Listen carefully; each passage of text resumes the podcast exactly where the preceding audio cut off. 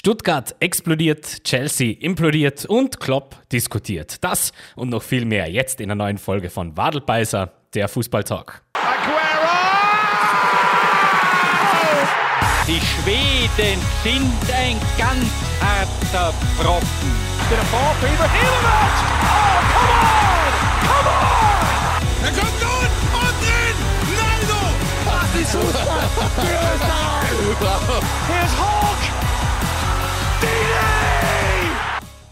Das ist die nächste Debatte, Frog. Und quasi als Draufgabe gibt es auch in dieser Folge unseren inoffiziellen Bundesliga-Rückblick der vergangenen Saison. Also sehr, sehr viel, wofür es sich lohnt, hier dran zu bleiben bei unserer kleinen Fußball-Talk-Sendung. Ja, mittlerweile ist die Saison also Geschichte, zumindest zum großen Teil. Nein, so wirklich die ganz großen Endspiele, ja, die sind noch ausständig. Und äh, so ganz äh, ist auch noch die deutsche Bundesliga nicht ganz vorbei zumindest, denn wir warten noch immer äh, auf einen Teilnehmer der nächstjährigen Bundesliga-Saison, der muss ja noch in der Relegation gefunden werden.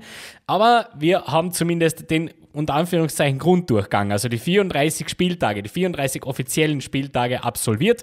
Und deswegen ähm, können wir dann durchaus ein bisschen zurückschauen, ein bisschen Revue passieren lassen und mal schauen, was uns diese Saison so gezeigt hat. Vor allem natürlich in Deutschland, aber wir schauen auch ein Stück weit nach England, obwohl dort ja noch ein großer Spieltag zu gehen ist. Also da ist die Saison noch nicht vorbei. Da beschäftigen wir uns dann damit, wenn das auch dort wirklich ähm, zu Ende gegangen ist. Deswegen Fangen wir gleich mal in Deutschland an.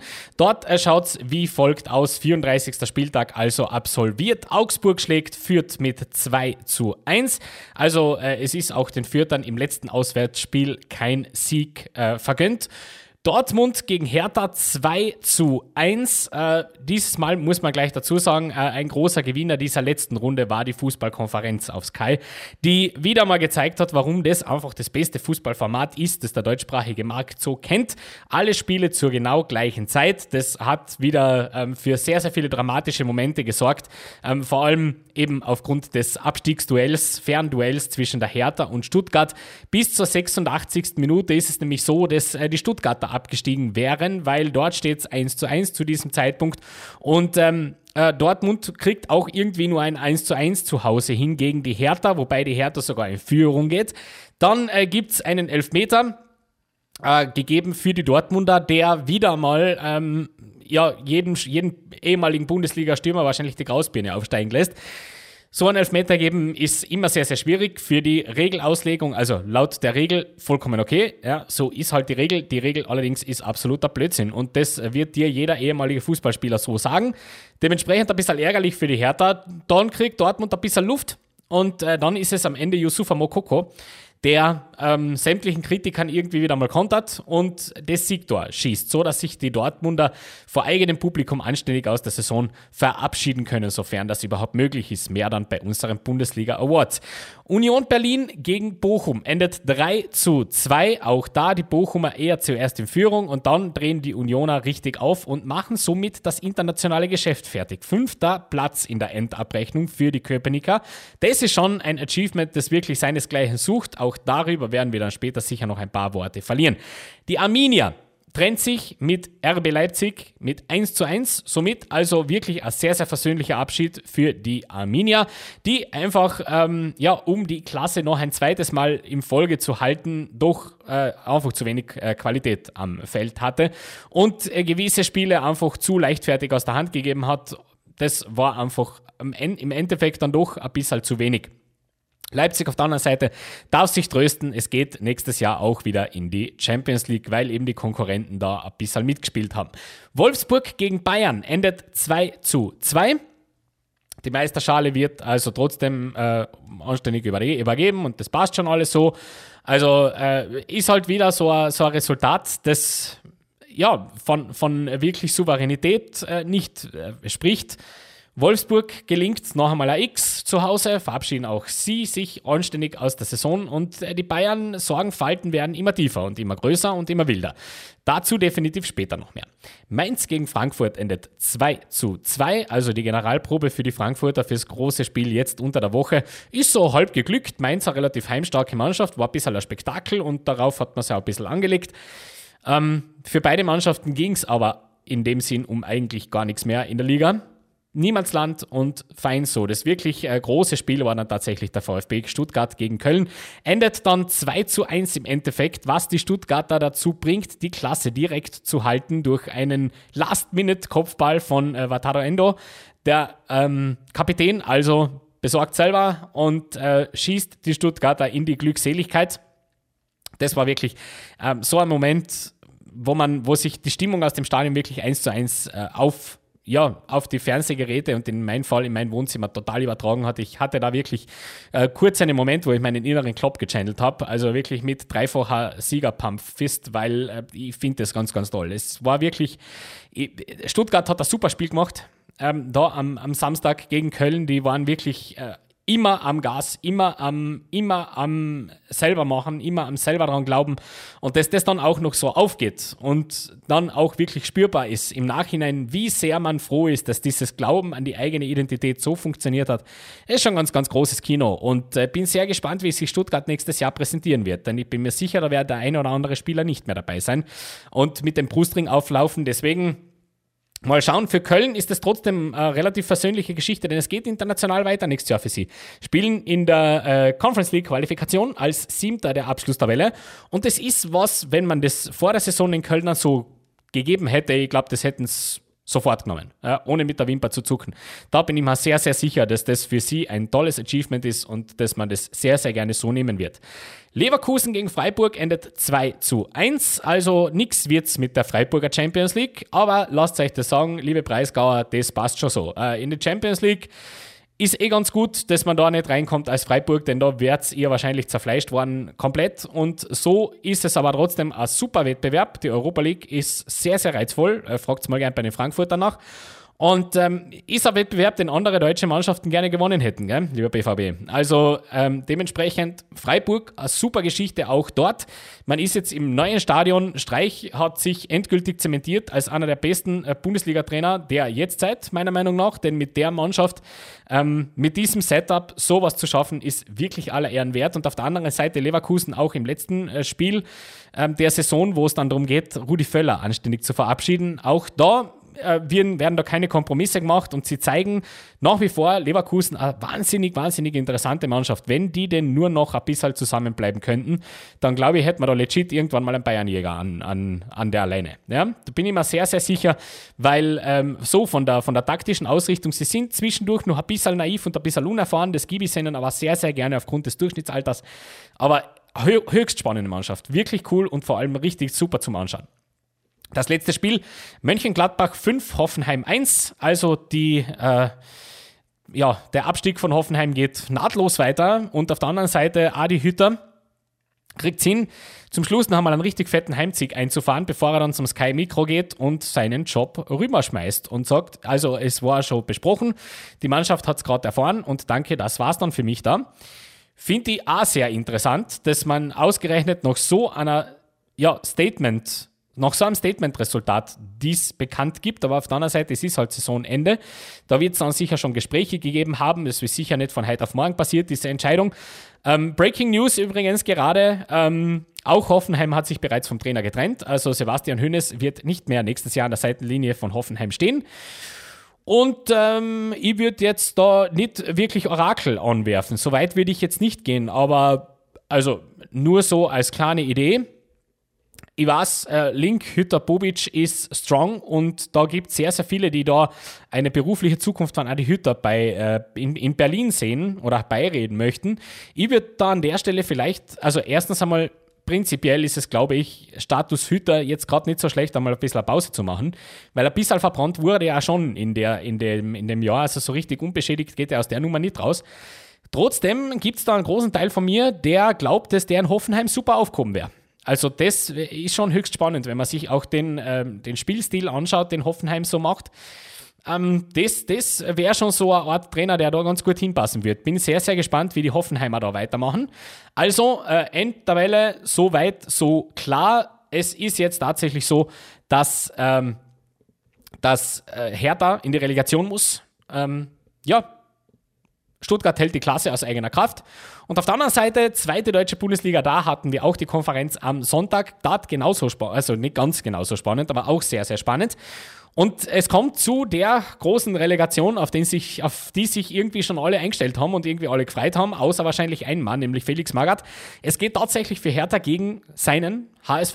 Also Hertha gegen HSV, zwei Spieltage und ganz ehrlich, das sind zwei absolute Fixtermine. Auf das freue ich mich wahnsinnig, weil das meiner Meinung nach zwei Mannschaften sind, die auf der einen Seite sehr, mit einem sehr unterschiedlichen Mindset in diese Partie kommen.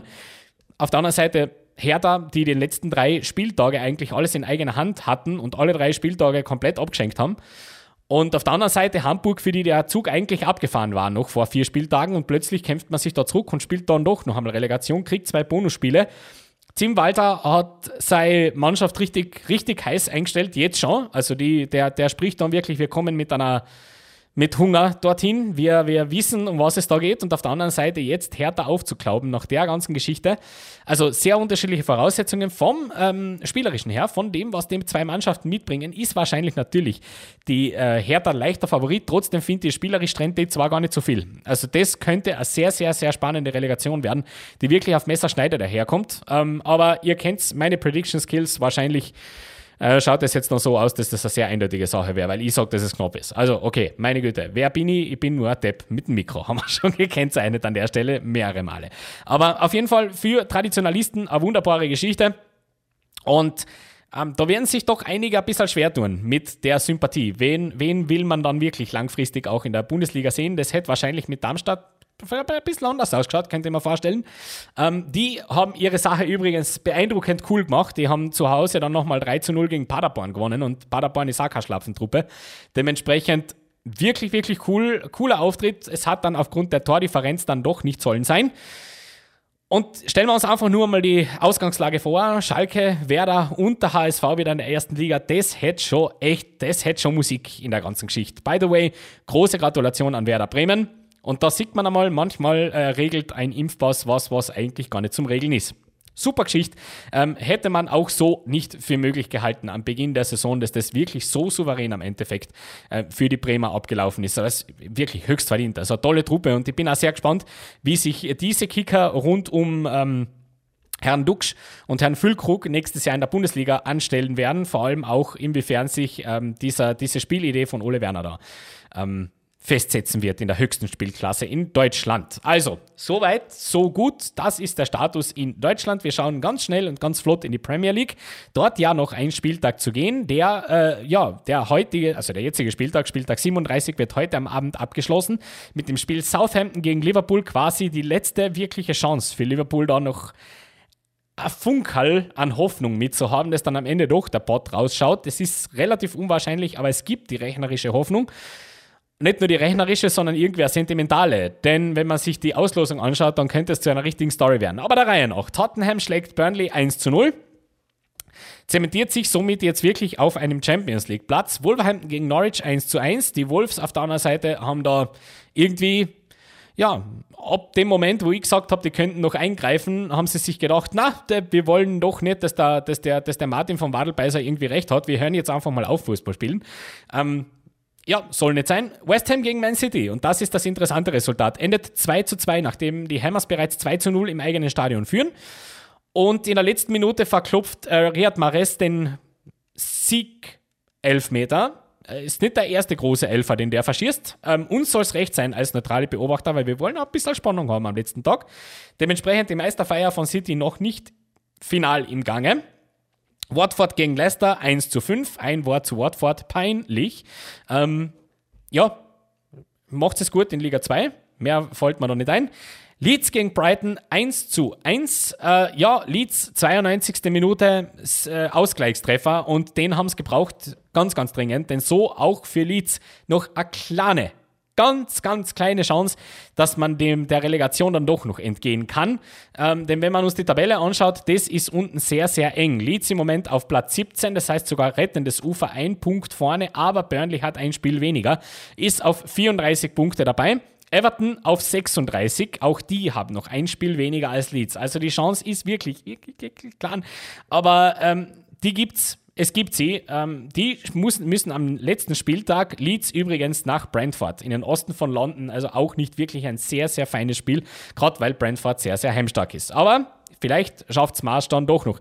Aston Villa gegen Crystal Palace 1 zu 1. Für beide geht es um gar nichts mehr, genau deswegen auch dieses Resultat. Everton gegen Brentford 2 zu 3. Everton ähm, kriegt eine saublöde rote Karten. Und ähm, also, wenn man so in einen Spieler einigt, dann fehlt mir einfach der, also das, das geht mir überhaupt nicht ein. Ja, es ist ein bisschen Nervengeschichte jetzt für Everton, denn äh, so, man, man fühlt sich so sicher. Es erinnert so ein bisschen äh, Werder Bremen 2.0. Man fühlt sich sehr, sehr sicher. Und irgendwie sagt einem jeder, na, mit, mit dem Kader kannst du nicht absteigen. Das ist eigentlich nicht möglich, dass du da irgendwie was. Oh, aber irgendwie ist man dann doch irgendwie drunten drin und, und, und so richtig kommt man nicht raus und, und so, äh, so, hm, was wird das jetzt? Ja, die haben noch zwei sehr interessante Spiele vor der Brust. Jetzt zu Hause gegen Crystal Palace, das ist ein absolutes Must-Win-Game, meiner Meinung nach. Also, das, das, muss ein Dreier werden, dann ist alles in Ordnung, dann ist man auch gerettet. Dann ist nämlich die Partie gegen Arsenal auswärts wurscht. Und ich würde Everton an der Stelle raten, das nicht auf dieses eine Spiel ankommen zu lassen. Denn die Gunners haben viel gut zu machen. Die verlieren nämlich gestern abends 2 zu 0 auswärts bei Newcastle, geben somit eigentlich, wenn man es ganz blöd sagen will, die äh, Champions League, wenn sie aus der eigenen Hand. Ja, die sind jetzt Fünfter, zwei Punkte hinter den blöden, lauten Nachbarn, ja, die ganz über die Straße wohnen, nämlich Tottenham, die jetzt plötzlich auf Platz 4 aufgetaucht sind, weil äh, das eine Kontemannschaft ist und äh, plötzlich beginnt eine Kontemannschaft wie eine Kontemannschaft zu funktionieren. Nicht nur das, ähm, die haben sogar noch äh, die kleine, aber feine Chance, äh, als Dritter abzuschließen, die Endtabelle. Und das wäre das wär Wahnsinn. Also, wenn das funktioniert, dann muss sie wirklich den Hut ziehen. Äh, die hätten die kleine Möglichkeit, weil Chelsea hat noch ein Spiel weniger. Ja, das müssen sie noch nachholen, aber auch nur zwei Punkte Vorsprung. Also, es gibt die ganz, ganz kleine Möglichkeit, dass das noch passiert. Auf der anderen Seite Arsenal ähm, ganz, ganz lang komfortabel auf einem Champions League Platz und das schaut super aus und in den letzten paar Partien ja, da ist der Wurm drin. Man steht jetzt bei 21 Siegen und 13 Niederlagen über die gesamte äh, Premier League-Saison und das ist definitiv zu viel. Das ist zu viel, wenn du Champions League spielen willst. Auf Platz 6 im Moment Manchester United steht auf 58 Punkte, die werden da oben nicht mehr eingreifen. Zwischen ihnen und West Ham wird sich die ganze Sache abspielen, wenn es um die Europa, äh, um die Europa League bzw. die Conference League geht. Wer von den zwei Mannschaften dann in welchem Wettbewerb antritt. Was eben den Abstieg angeht, Everton, Leeds und Burnley allesamt noch in der Verlosung. Äh, Leeds mit leichten Nachteilen, weil ein Spiel weniger. Aber von den Punkten her 36, 35, 34. Das verspricht Spannung, auch am letzten Spieltag. Und somit ähm, konzentriert sich dann natürlich alles auf, den, auf, die, äh, auf die zwei da ganz oben, Manchester City und Liverpool. Liverpool kann mit einem Sieg heute tatsächlich wieder ähm, auf einen Punkt heran an Manchester City, dann steht es 90 zu 89, was äh, wahnsinnige Punkte-Tally ist. Ja, also wir sind wieder an, der, an dem Platz, wo wir schon vor, ich glaube, zwei Jahren ist es her, waren, oder zwei Jahre, glaube ich, ähm, wo es darum gegangen ist, also in so und so vielen Saisonen hätte das gereicht für einen Meister, nur heuer blöderweise nicht. Wir sind schon wieder dort. Ähm, ja, und jetzt ist die Ausgangslage eigentlich eine ganz einfache. Sollte Liverpool heute auswärts gegen Southampton gewinnen, dann ist man ähm, auf einen Punkt hin und dann geht es ums letzte Spiel, das laut, das ist ein Fernduell, Manchester City zu Hause gegen Aston Villa und Liverpool zu Hause gegen die Wolves. Ähm, Aston Villa und Wolverhampton, beides äh, Mannschaften, ja, für die es um genau gar nichts mehr geht in der Saison. Auf der anderen Seite gibt es natürlich eine wunderbare Story, die da aufgeht, weil ja der Head, Head Coach von Aston Villa eine Liverpool-Legende ist, nämlich Steven Gerrard der natürlich das sehr, sehr lieben würde, da aus einem, seinem Konkurrenten, ähm, ja, der da neben ihm stehen wird, Pep Guardiola mal anständig die Suppe zu versalzen und das nicht zuzulassen, dass da im, im Etihad Stadium groß gefeiert wird. Dementsprechend ist natürlich die Hoffnung doch noch ein bisschen da bei den Reds, dass da vielleicht gerade Stevie G, ausgerechnet Stevie G, da wirklich noch äh, etwas reißen kann. Ähm, ich, ich sag's ganz ehrlich, ich hoffe, das bleibt lang spannend. Ähm, ich habe meinen, meinen, äh, meine Prediction, meinen Call schon abgegeben letzte Woche. Es ist schade irgendwie, ähm, aber wenn man sich die, die Resultate anschaut, irgendwie auch gar nicht so schaut, wenn man sich das letzte Spiel von Liverpool eben gegen Tottenham anschaut.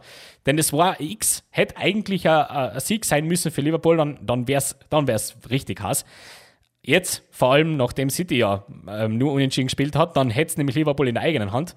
So ist es leider nichts und ähm, da müssen wir jetzt halt abwarten. Denn die Tordifferenz, ja, die ist ein bisschen, die, äh, die, die ist aber noch immer groß genug. Also bitte, die, ich weiß, die, die, die, hätte man ganz gern, gell, dass das vielleicht der Faktor ist, aber es, es sind sieben Tore. Ähm, sieben Tore Tordifferenz ist viel. Äh, ja, Liverpool kann da heute noch ein bisschen was retten, weil es eben noch gegen Southampton geht, aber äh, schauen wir mal. Schauen wir mal, schauen wir mal, schauen wir mal. Vielleicht kann man da heute noch ein bisschen was gerade biegen. Trotzdem ist es dann am Ende so, dass City gegen Aston Villa Punkte lassen muss. Daran muss man glauben. Wenn man das tut, dann hat Liverpool tatsächlich noch eine Chance. Mal schauen. Mal schauen, denn einen großen Cup haben sie ja tatsächlich noch gewonnen in dieser Woche, nämlich den FA Cup. Hurra, die Gams! Also, es ist tatsächlich der prestigeträchtigste Cup-Bewerb der Welt, der wieder einmal an die Anfield Road geht. Nach langen, langen Dürsten hat man es also geschafft und wieder mal war der Finalgegner Chelsea und wieder einmal war es nicht möglich, über 120 Minuten einen Sieger zu küren. Wieder einmal musste man ins Elfmeterschießen und wieder einmal musste man über die fünf Startschüsse, äh, Startschützen drüber. Und das war dann am Ende Konstantinos Tsimikas, glaube ich, heißt er mit Vornamen, also Tsimikas auf jeden Fall, der mit seinem entscheidenden Elfmeter dafür sorgt, dass Klopp wieder mal Rot und Wasser weint, dass äh, Tuchel wieder mal ganz beleidigt abzieht und ähm, dass es irgendwie offensichtlich für Chelsea heuer nicht möglich ist, Liverpool zu besiegen. Ja, das ist, geht irgendwie nicht. Zumindest äh, nicht in einem Pokalwettbewerb, denn es ist jetzt mittlerweile das zweite Finale, wo es gleich ausschaut. Und ähm, man darf wirklich da nicht vergessen, der FA Cup ist echt eine sehr, sehr prestigeträchtige Trophäe. Die wird in England sehr hoch gehängt. Also da ist wirklich nur mehr die Meisterschaft ein ganz bisschen drüber. Aber FA Cup Triumph ist schon echt eine große Sache. Und das, der wurde schon immer mal hergenommen, um äh, Saisonen, die anderwertig verkorkst gewesen wäre, irgendwie zu retten. Ja, fragen wir mal gern bei den Gunners nach. Die haben das in den letzten Jahren einmal öfters mal gemacht. Dementsprechend, ähm, ja, Tolle, tolle Geschichte und somit schon zwei Trophäen in dieser Saison national für Jürgen Klopp und seine Mannen, die da wirklich eine tolle Saison daherbringen. Ganz meiner Meinung nach, meiner bescheidenen Meinung vollkommen egal, ob die die Meisterschaft holen oder nicht. Ganz egal, man wird trotzdem über dieses Liverpool-Team noch sehr, sehr lange reden. Und zwar nicht unbedingt erst nächstes Jahr, sondern bin ich mir sehr sicher, dass wir da in 10, 15 Jahren zurückschauen werden und uns dann äh, eigentlich erst richtig klar werden, was denn das für ein Biest war zu der jetzigen Zeit, ähm, die wirklich mit einer der, der komplettesten Vereinsmannschaften überhaupt bis zum letzten Spieltag toe-to-toe gehen. Ähm, denn on the long run, das muss man sich einfach nur einmal anschauen, was City eigentlich da punktemäßig abreißt. Du musst, Klopp hat es gesagt, damit du die forderst, darfst du dir eigentlich keine Fehler erlauben. Du musst perfekt sein. Und das kriegen die Reds echt hin das kriegen sie wirklich über eine gesamte Saison hin, da annähernd, annähernd perfekt dahin zu cruisen. Und äh, da gibt es für, mich, für mich einfach äh, wenig dazu zu sagen. Ich meine, schaut euch das an, zwei, zwei Niederlagen in der ganzen Saison für Liverpool. Pff. Ja, also das, äh, da, da gibt es Ligen, wo man, drüber, wo man davon träumt. Der Tordifferenz von 65 für Liverpool. Auf der anderen Seite Man City mit Anspiel mehr 72 Tordifferenz. Drei Niederlagen, ja, die haben einmal öfter verloren. Aber ein bisschen öfter gewonnen, wo Liverpool einfach ein Unentschiedensvoll drin hat. Und dann schaut es halt genauso aus, wie es aussieht.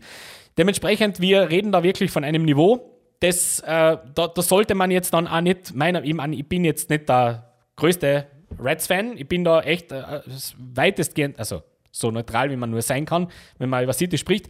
Aber ähm, ich muss schon sagen, äh, ich, ich kann das natürlich verstehen, dass man da sehr, sehr zornig ist oder traurig ist oder frustriert ist, sollte das dann nicht klappen. Trotzdem muss man sagen, fairerweise einfach einordnen. Ja, du hast zwei nationale Pokalwettbewerbe gewonnen, davon einer wirklich absolut prestigeträchtig, den du lange nicht gewonnen hast.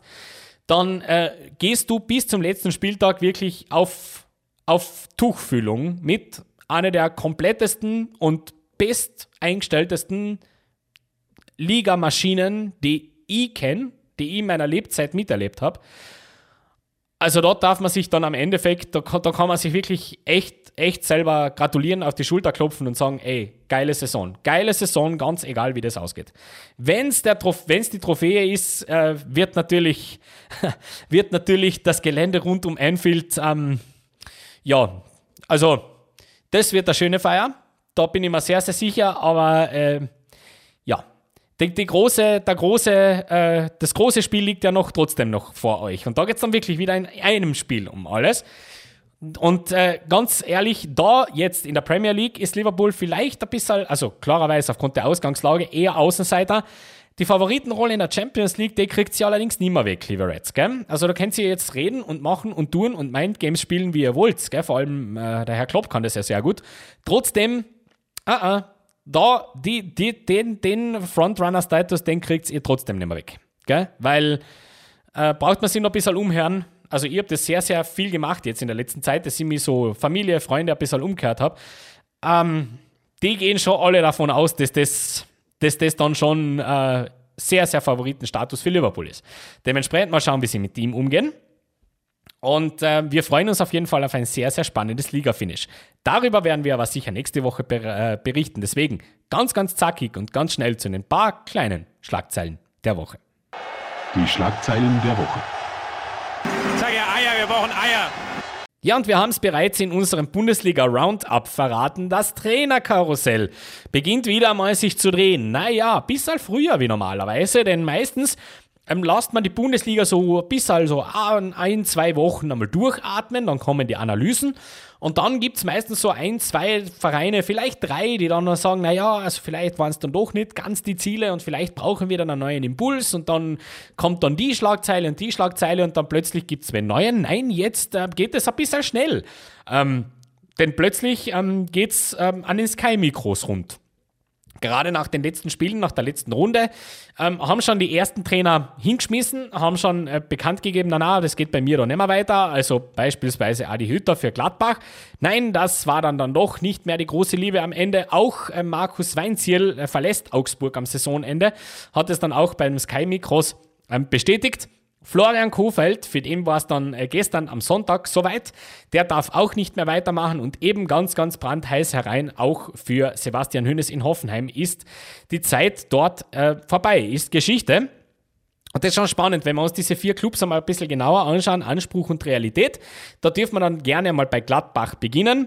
Adi Hütter wurde er geholt am Beginn der Saison von der Eintracht aus Frankfurt. Ablösesumme damals bezahlt, kolportierte 7,5 Millionen Euro.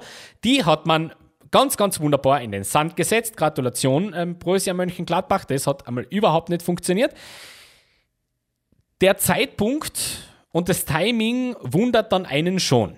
Das muss man an, an, an der Stelle schon ein bisschen sagen. Das Resultat vielleicht nicht, denn äh, Hütter hat während der Saison schon beträchtlich gewackelt. Da hat es sehr, sehr viele Spieltage gegeben, wo ich mir gedacht habe, ja, aber jetzt ist es soweit. Also jetzt kann er sich eigentlich nicht mehr halten. Also okay, hier geht es noch eine Woche weiter. Hm.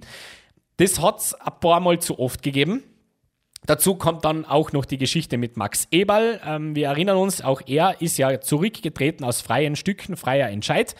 Ähm, und das war der große Fürsprecher von Adi Hütter intern.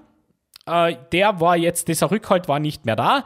Und generell, woher kommt es, dass, dass Adi Hütter da so nicht funktioniert hat? Ist der plötzlich kein guter Trainer mehr oder passt er? Na, ich glaube das nicht. Ich glaube, ähm, es gibt einfach so Stationen, es gibt so Kollaborationen, die aus irgendeinem Grund einfach nicht funktionieren. Obwohl die zwei Teile für sich gesehen sicher funktionieren. Und ich glaube, da hatten wir es genau mit so einer Sache zu tun.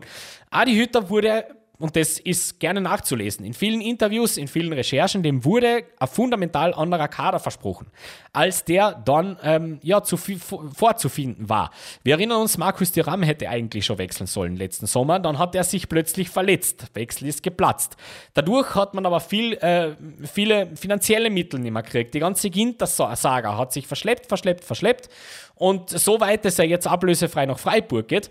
Und da hat sich irgendwie äh, aus der Business-Seite ganz, ganz viel nicht materialisiert.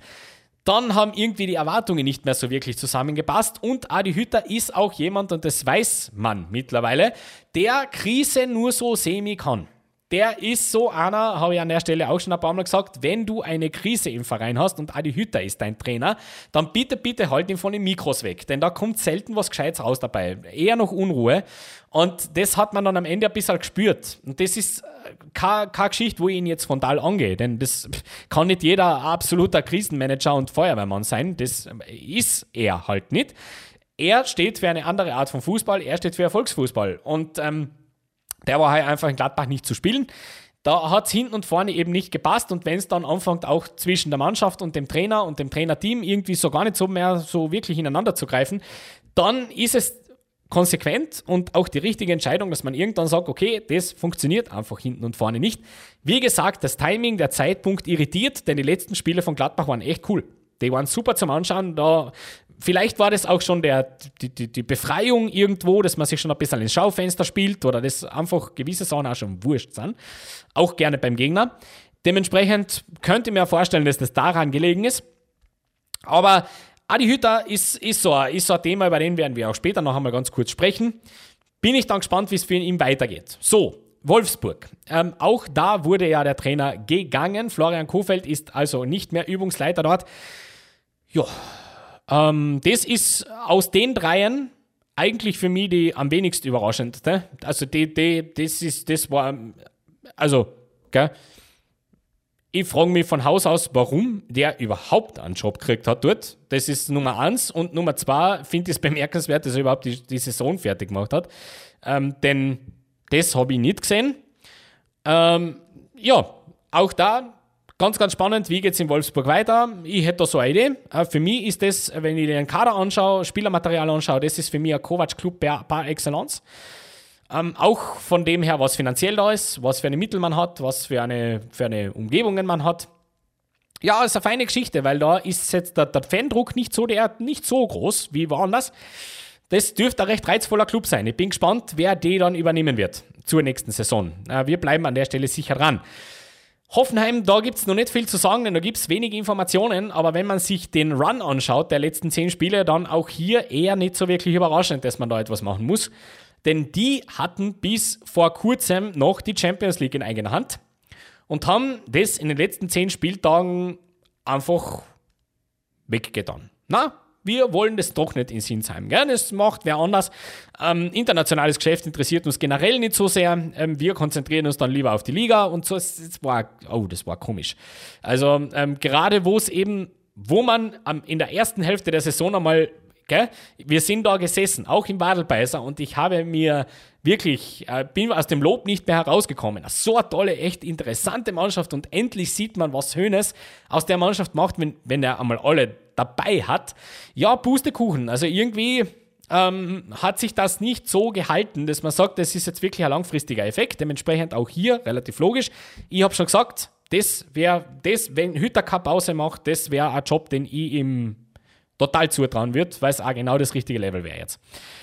Augsburg, ja, da haben wir es ein bisschen, das habe ich schon auch schon gesagt, da haben wir es ein bisschen mit dem Icarus-Syndrom zu tun. Gell?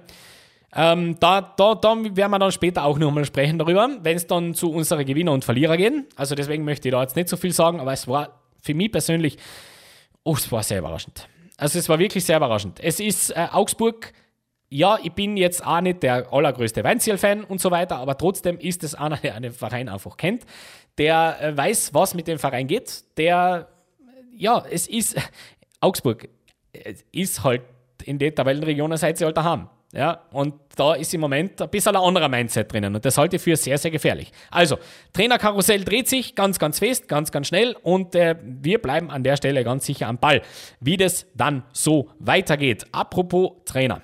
Hui. Wir schauen kurz in die Premier League und zwar zu den Reds, zu Jürgen Klopp, der, ähm, ja, ich bin, ich bin ein riesen Klopp-Fan. Muss ich gleich dazu sagen, gleich von vornherein, bevor mir da jetzt irgendwer einen Strich tritt. Ähm, nein, ich mag ihn wirklich.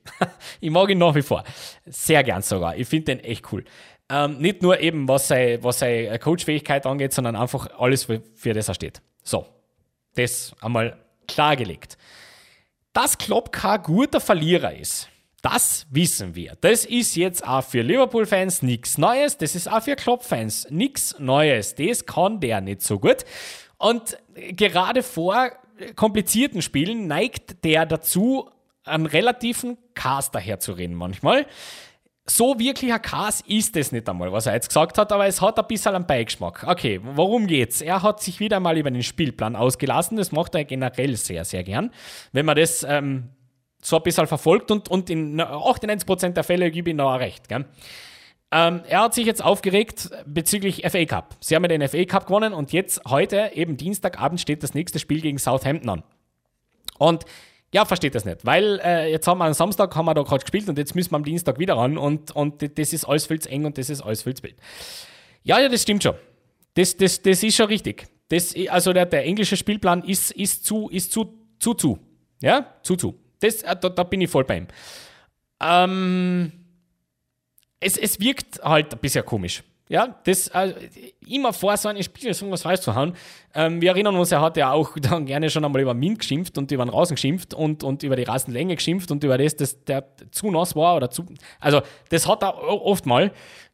Vorwiegend eben vor Entscheidungsspielen und vor Spielen, wo es dann wirklich um die Wurst geht. Ich verstehe ihn. Es ist im Moment ein bisschen eine schwere, schwierige Situation. Ähm, Im FA Cup-Finale Van Dijk verletzt weg, äh, Salah verletzt weg. Gut, bei Baden wird es gehen bis, zur Champions, bis zum Champions League-Finale.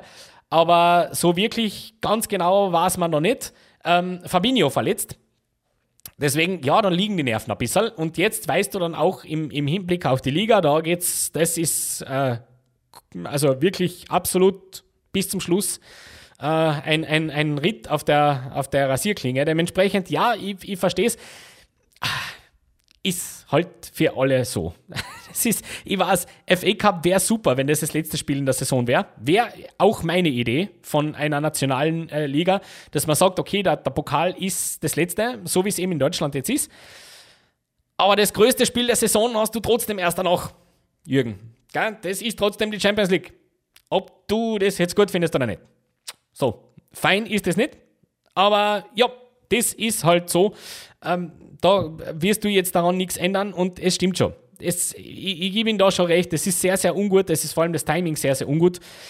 Ja, aber es gehört auch, auch, auch ein bisschen zu Klopp, dass er das immer wieder macht. ein Teil von mir findet das ja echt lustig. So, äh, wir bleiben in der, in der, Champions League, ja, in der Premier League. Ganz kurz allerdings nur, denn ähm, das ist eine Nachricht, die äh, erst wahrscheinlich in den nächsten Tagen so richtig Gewicht bekommt. Das ist äh, gestern am Abend das erste Mal so richtig gedroppt. Ähm, der FC Chelsea hat äh, große Probleme im Moment. Wir wissen ja, der FC Chelsea steht zum Verkauf und eigentlich sollte der Verkauf schon durch sein. Da gibt es schon ein Konsortium der das diesen, äh, diesen Club kaufen will und, und da gibt es ja so gewisse Klauseln im Vertrag, dass eben diese Restverbindlichkeiten äh, bei Roman Abramowitsch eins zu eins in einen Fonds gehen soll, die eben der Ukraine zugrunde kommt und bla bla bla, das wissen wir ja schon, haben wir auch alles schon berichtet. Und plötzlich schaut so aus, als ob Roman Abramowitsch davon nichts mehr wissen will. Und dann, wenn das wirklich so ist, ist es so, dass die Liga gezwungen wäre, diesem Verkauf einen Riegel vorzuschieben und Chelsea wäre ab 25. Mai zahlungsunfähig und hängt in der Luft. Damit verbunden der sofortige Lizenzentzug für die kommende Saison. Chelsea ist akut bedroht, alles in Schall und Rauch aufgehen zu lassen, was man sich in den letzten Jahren und Jahrzehnten so aufgebaut hat. Das finde ich durchaus bemerkenswert, wie schnell sowas geht. Ähm, auch hier glaube ich aber nach wie vor an die Kraft der FA, an die Kraft des englischen Fußballs und an das, dass man weiß, auch in Regierungskreisen und auch in FA-Kreisen, was der FC Chelsea für den englischen Fußball bedeutet. Ohne dass ich der große FC Chelsea-Fan bin. Aber da glaube ich, wird man irgendeine Lösung dann im Endeffekt finden. Also ich glaube daran noch immer daran, dass man den Club so nicht abfrühstücken kann. Das würde mich sehr, sehr wundern, wenn man das bis zum Äußersten kommen lässt. Ähm, aber man muss sich auf kurz oder lang darüber damit beschäftigen. Wie schaut es denn eigentlich aus, wenn das tatsächlich nicht funktionieren sollte? Dann haben wir ein bisschen ein Problem. Also nicht nur ein bisschen, sondern ein festes Problem. Ähm, ja, Chelsea ist einer der größten Clubs der Welt und da könnte es hässlich werden. In absehbarer Zeit. Mal schauen, wie das denn so dann funktioniert.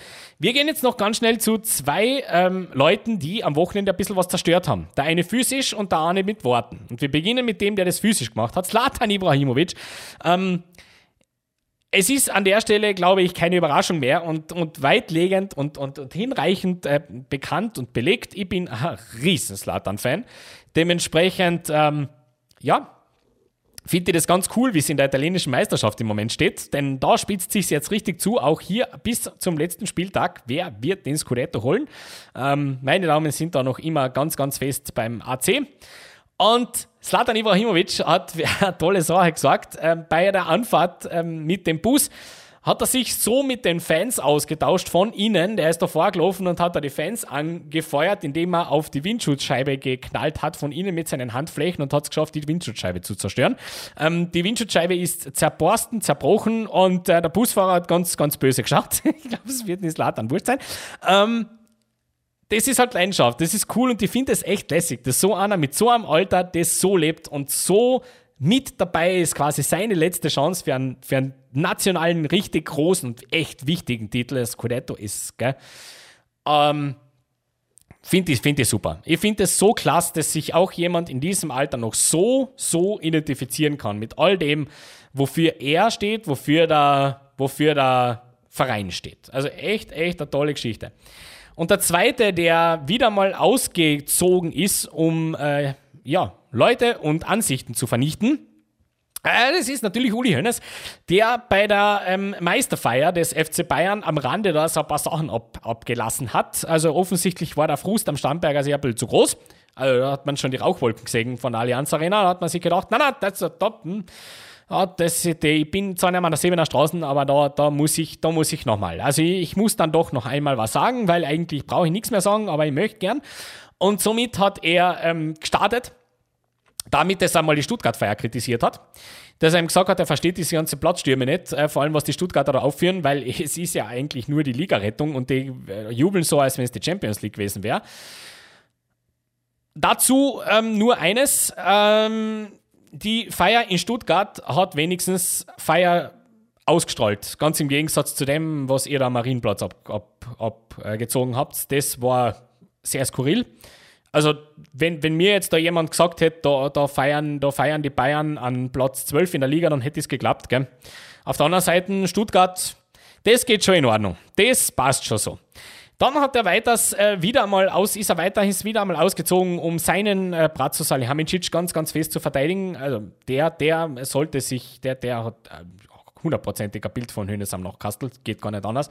Ähm, ja, weil er macht eh so super Arbeit und, und äh, die Medien äh, ver, ver, verurteilt, also äh, Hetzjagd hat er da äh, bemüht, wieder mal das Wort. Generell diese ganze, diese ganze Rede hatte wieder einmal was vom Grundgesetz. So, wir erinnern uns an diese ganz, ganz legendäre Pressekonferenz damals mit Juan Bernat und so. Das hatte sowas. Ja? Und es ist, man merkt, immer wenn Uli Hoeneß auszieht, zieht, um etwas klarzustellen, verbal, dann sieht man, oh hoppala, da brennt's irgendwie, da wird man jetzt nervös, denn ich erinnere, das letzte Mal, als er das getan hat, das war wie Kovac noch im Amt war.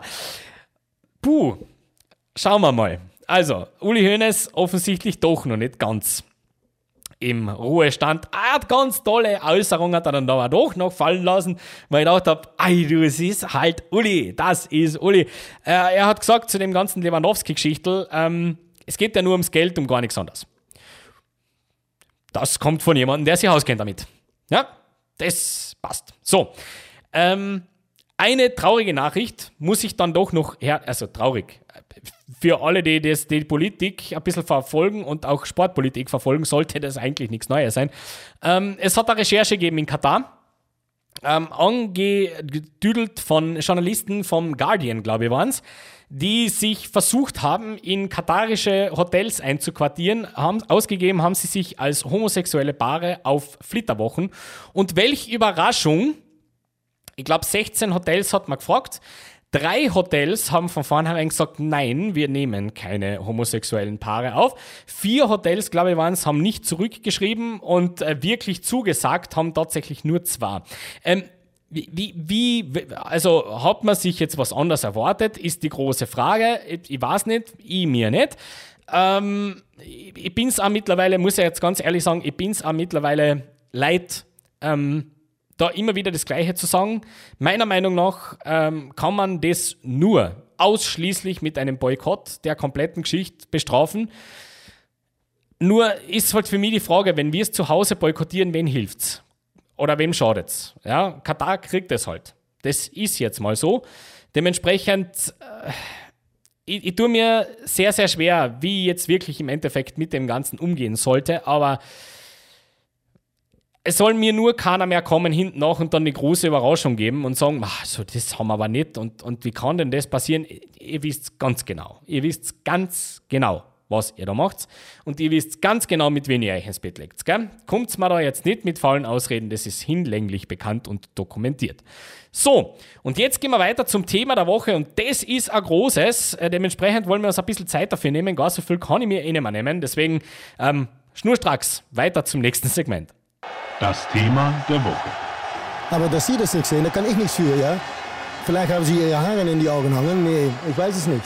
Die Bundesliga ist absolviert. Ja, die Relegation ist noch ausständig. Da werden wir dann auch noch drüber berichten. Aber wir wollen über die 34 Spieltage ganz kurz äh, sprechen, äh, Rückschau halten.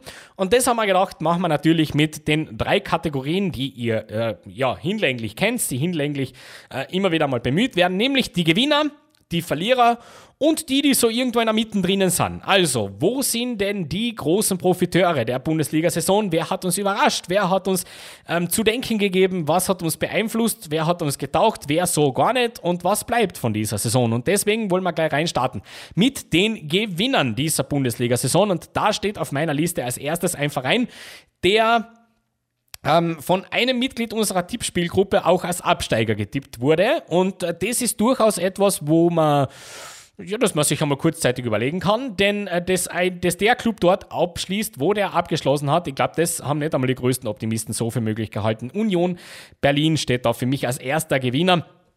Warum, äh, ist relativ einfach erklärt. Trotz Abgaben äh, hat man es geschafft, die beste Saison der Vereinsgeschichte zu spielen. Äh, was das heißt, sagen wir gleich. Nur mal ganz kurz ein paar Namen, die den Verein ähm, entweder am Beginn der Saison oder in der Mitte der Saison verlassen haben. Schlotterbeck, Andrich, Bülter, Ingwarzen, Friedrich und Kruse.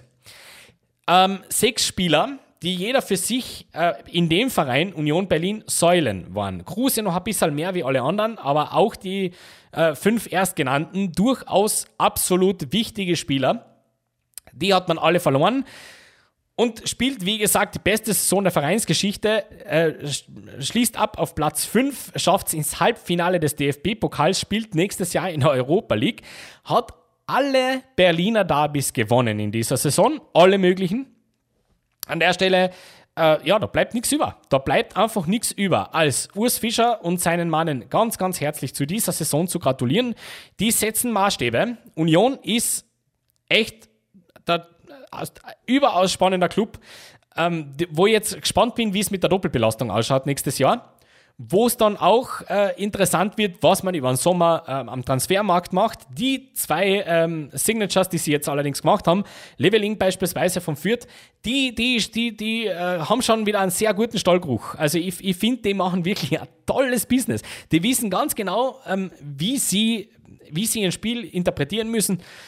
Und äh, absolute Gratulation. Nicht nur, dass man eben der proklamierte Kultclub ist, eine Geschichte, mit der ich immer ein bisschen ein Problem habe, weil manchmal entschuldigt Kult auch Blödsinn, aber in dem Fall ähm, Union, tolle Geschichte, wirklich äh, äh ein, ein Beispiel dafür, dass dass das einen alten, altmodischen Fußball und das, wie wir den Fußball kennen und lieben gelernt haben, irgendwo noch immer gibt. Wenn es nur in einem sehr kleinen Stadion in Köpenick ist. Und an der Stelle möchte ich noch ein ganz großes ähm, Nelson Gedächtnis haha in Richtung Max Kruse ablassen, denn äh, er verlässt Union Berlin zur Winterpause, schließt sich Wolfsburg an, weil er ein bisschen mehr Geld kriegt und jetzt schaut so aus, dass Wolfsburg im zweistelligen Niemandsland herumdümpelt, während Union nächstes Jahr Europa League spielt. Also, haha. SC Freiburg steht als nächster Gewinner da und die nicht zu nennen, äh, das geht einfach nicht. Erstens mal äh, großer Streichfan und nicht nur deswegen, weil er immer wieder für einen kultigen Spruch gut ist. Nein, nein, der kann schon was. SC Freiburg im Schnitt, ich habe mir da ein bisschen eine Vergleichstabelle angeschaut, 1,72 Tore pro Spiel im Schnitt geschossen. Freiburg, bitte. 13,6 Torschüsse pro Spiel im Durchschnitt, noch einmal Freiburg. Vergleich Liga, damit man das einordnen kann. Die restliche Liga kommt auf 12,96. Das heißt, sie haben im Schnitt 0,5 noch was Torschüsse mehr pro Spiel als die restliche Liga. 1,2 Kilometer mehr im Durchschnitt gelaufen als die restliche Liga pro 90 Minuten. Die Freiburger sind Arbeitsviecher, sind ähm, wirklich die, die, die, der Inbegriff einer Mannschaft, die zeigt, was mit Einsatz, was mit Motivation und was mit absoluter Identifikation so möglich ist. Die sind jetzt im neuen Stadion, da hat es schon andere Mannschaften wirklich zerklaubt, wenn man von, von einem gewohnten Grund weggeht in einen neuen, moderneren. Anders die Freiburger, die haben das richtig, richtig cool äh, moderiert. Als Lohn winkt auch hier das internationale Geschäft in Form der Europa League ja, da bleibt an der Stelle nichts mehr zu sagen. Äh, kriegen nächstes Jahr meiner Meinung nach einen Top-Top-Innenverteidiger nach für Schlotterbeck, der den Verein ähm, verlässt mit Matthias Ginter. Das ist auch wieder, gell? Business, boah, echt stark. Dementsprechend mit Freiburg wird auch weiterhin zu rechnen sein, denn das Mannschaftsgefüge ist mir bei wenigen Mannschaften so gefestigt vorgekommen wie, wie bei denen. Ganz, ganz toll. Ein weiterer Gewinner ist das erste Mal ein individueller äh, Spieler, nämlich Anthony Modest. Anthony Modest ist ein, für mich ein großer Gewinner dieser äh, Bundesliga-Saison. Deswegen, weil ich ihm das, was der da äh, aufgeführt hat, nicht zugetraut hätte. Ähm, er schafft es, 20 Treffer zu machen. Ist somit eigentlich mit, wenn nicht sogar vorwiegend, verantwortlich dafür, dass die Kölner wirklich so eine Saison spielen er ist ein Typ am Spielfeld. Er ist ein absoluter Leader. Er hat es auch mit mehr oder weniger fragwürdigen Aktionen immer wieder geschafft, den Spotlight gut auf sich zu legen. Und äh, war ein riskanter Move, denn der war eigentlich schon weg aus den wirklich sportlichen, ganz, ganz relevanten ähm, Höhen. Man hat an ihn geglaubt, man hat dann gedacht, na na, also das mit China, das passt ihm nicht so. Wir holen ihn dann doch wieder dorthin, wo er sich wohl fühlt und wo das alles irgendwie zusammenpasst und ineinander greift. Und er zahlt es zurück. Er zahlt es zurück mit konstanten Leistungen, mit, mit äh, Zuverlässigkeit. Und mehr kann man sich von einem Neuner an der Stelle nicht, nicht wünschen. Also Anthony Modest meiner Meinung nach vollkommen zu Recht auf diesem Platz. Der vierte Gewinner ist einer, wo ich wieder und das ist meine Lieblingsbeschäftigung in den letzten Wochen, ganz, ganz viel Kreide fressen muss. Denn auch da habe ich mir das so nicht gedacht. Steffen Baumgart, der Trainer vom 1. FC Köln, wir bleiben also beim gleichen Verein.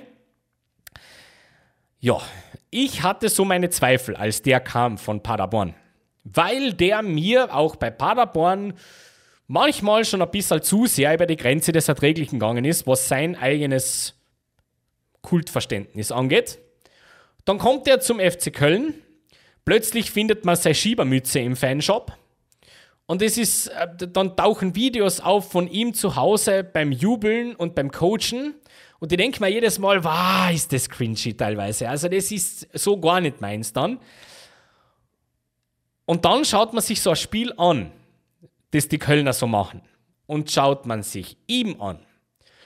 Und dann schaut man sich auch an, wie der die Saison moderiert. Und dann kommt man einfach nicht umher zu sagen, dass Steffen Baumgart einen brillanten Managementjob gemacht hat heuer.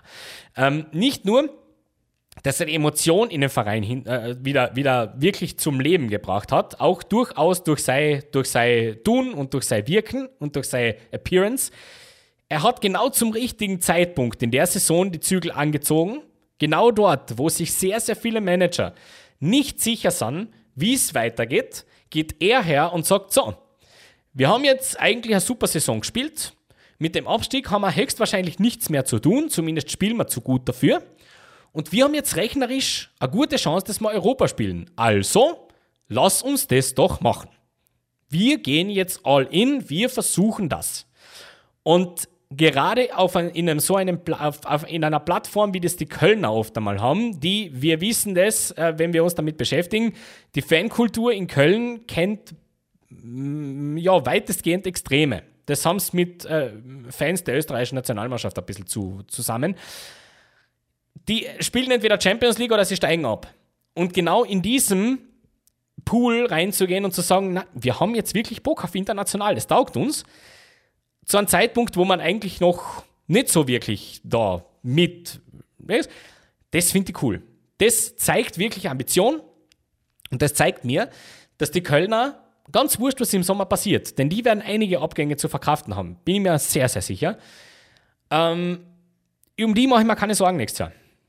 Die werden auch weiterhin ihren Stiefel sehr trocken, sehr nüchtern aber spielen ähm, und mit der Emotionalität auf der Seitenlinie, die eben durch Herrn Steffen Baumgart geben wird, der sich ja genau zur richtigen Zeit immer wieder äußert, der, der wirklich in der Saison meiner Meinung nach richtig viel richtig gemacht hat. Das macht Spaß das muss ich wirklich sagen, ja, Mehr Maxima Culpa hätte ich nicht so für möglich gehalten. Weitere Gewinner und jetzt wird es ein bisschen schwierig, wenn man über die sprechen will, denn eigentlich, eigentlich könnte man die genauso gut in den Verliererpot schmeißen. Aber ich möchte sie ganz bewusst in den Gewinnerpot hineinhauen, obwohl das rotz, rotz knapp war. Der VfB Stuttgart.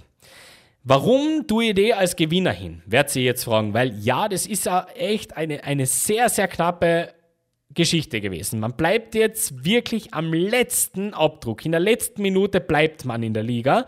Das ist gerade und gerade so gut gegangen. Warum die da stehen, ist sehr, sehr einfach.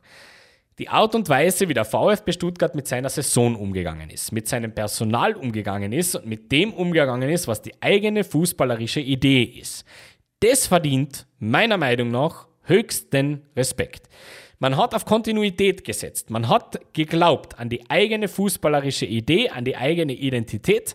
Man hatte eine sehr schwere Saison, vor allem am Beginn. Sehr viele Ausfälle, sehr viele Verletzungen. Dazu kommt meiner Meinung nach ein großes, äh, ein großer Haufen Naivität und ein bisschen zu viel Wohlfühloase. Hat man so das Gefühl, dass gewisse Dinge werden dann einmal prinzipiell nicht angesprochen und da wird es nie richtig unangenehm. Aber am Ende ist alles gut gegangen, weil die richtigen Spiele gewonnen wurden. Gladbach, Augsburg, Köln, die hat man alle gewonnen. Auf der anderen Seite hatte man auch immer, immer, immer den großen Rückhalt der Fans. Es hat nie einen Moment gegeben, wo die Fans hergegangen sind und da wirklich groß unangenehm geworden wären. Na, wir schaffen das, wir machen das schon, wir machen es auf unsere Art. Und wenn es nicht geht, dann geht es halt nicht. Dann geht es halt über die Relegation, aber wir wissen, wir, wir, wir kriegen das schon hin. Pellegrino Matarazzo wurde nicht gegangen, ganz im Gegensatz zu sehr, sehr vielen anderen in der gleichen Tabellenregion. Da hat man diesen Joker nicht gezogen. Und am Ende kann sich Sven Mislintat in den Spiegel schauen und sagen, ey, ich habe alles richtig gemacht.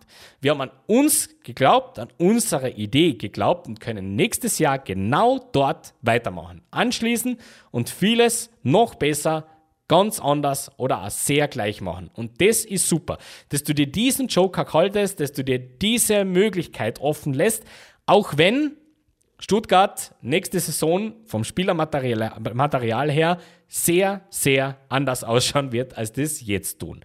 Ähm, der große Stürmer wird fehlen vorne, da bin ich mir auch sehr sicher, dass der nicht noch eine Saison in Stuttgart verbringt. Die haben ein bisschen was zu tun, aber ähm, ja, man hat bewiesen, dass man an diese Geschichte glaubt. Das ist der Weg und nur der. Und Gratulation. Ganz, ganz toll. Nächster Gewinner, und der ist nicht zu diskutieren für mich, das ist der offizielle Spieler der Saison. Und ja, es hat lange so einen Moment gegeben, wo ich mir gedacht habe, also der macht, der, der ist der Beste. Aber ich kenne die Bundesliga und ich kenne die Verantwortlichen und am Ende werden es dann eh wieder wenn anderen wählen. Wahrscheinlich Lewandowski.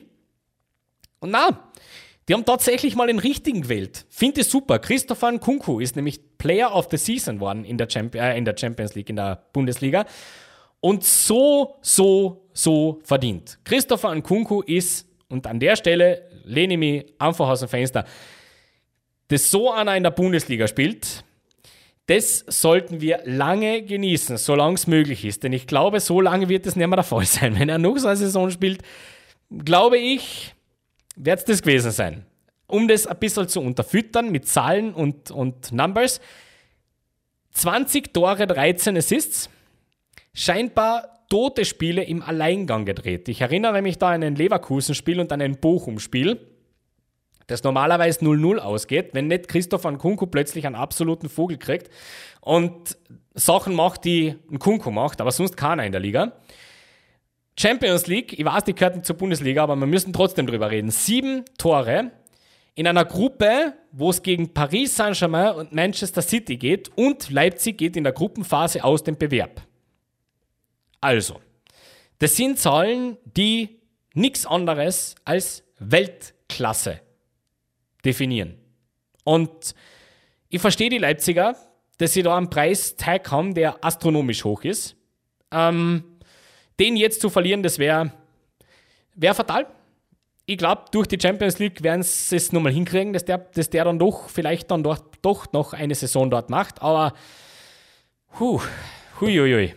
der hat mich wirklich zur Verzückung getrieben zwischendurch. Ja, Christopher Nkunku, mein absoluter bester Spieler der Saison. Und jetzt sprechen wir noch ganz kurz über einen Trainer, der mir ein bisschen kurz kommt in der gesamten ähm, Diskussion, wenn es um den Trainer der Saison geht. Nicht, dass ihn jetzt wählen wird, aber ich finde, man darf ihn mal nennen. Nämlich Gerardo Seoane. Leverkusen holt am Beginn der Saison den Trainer von den Young Boys aus Bern.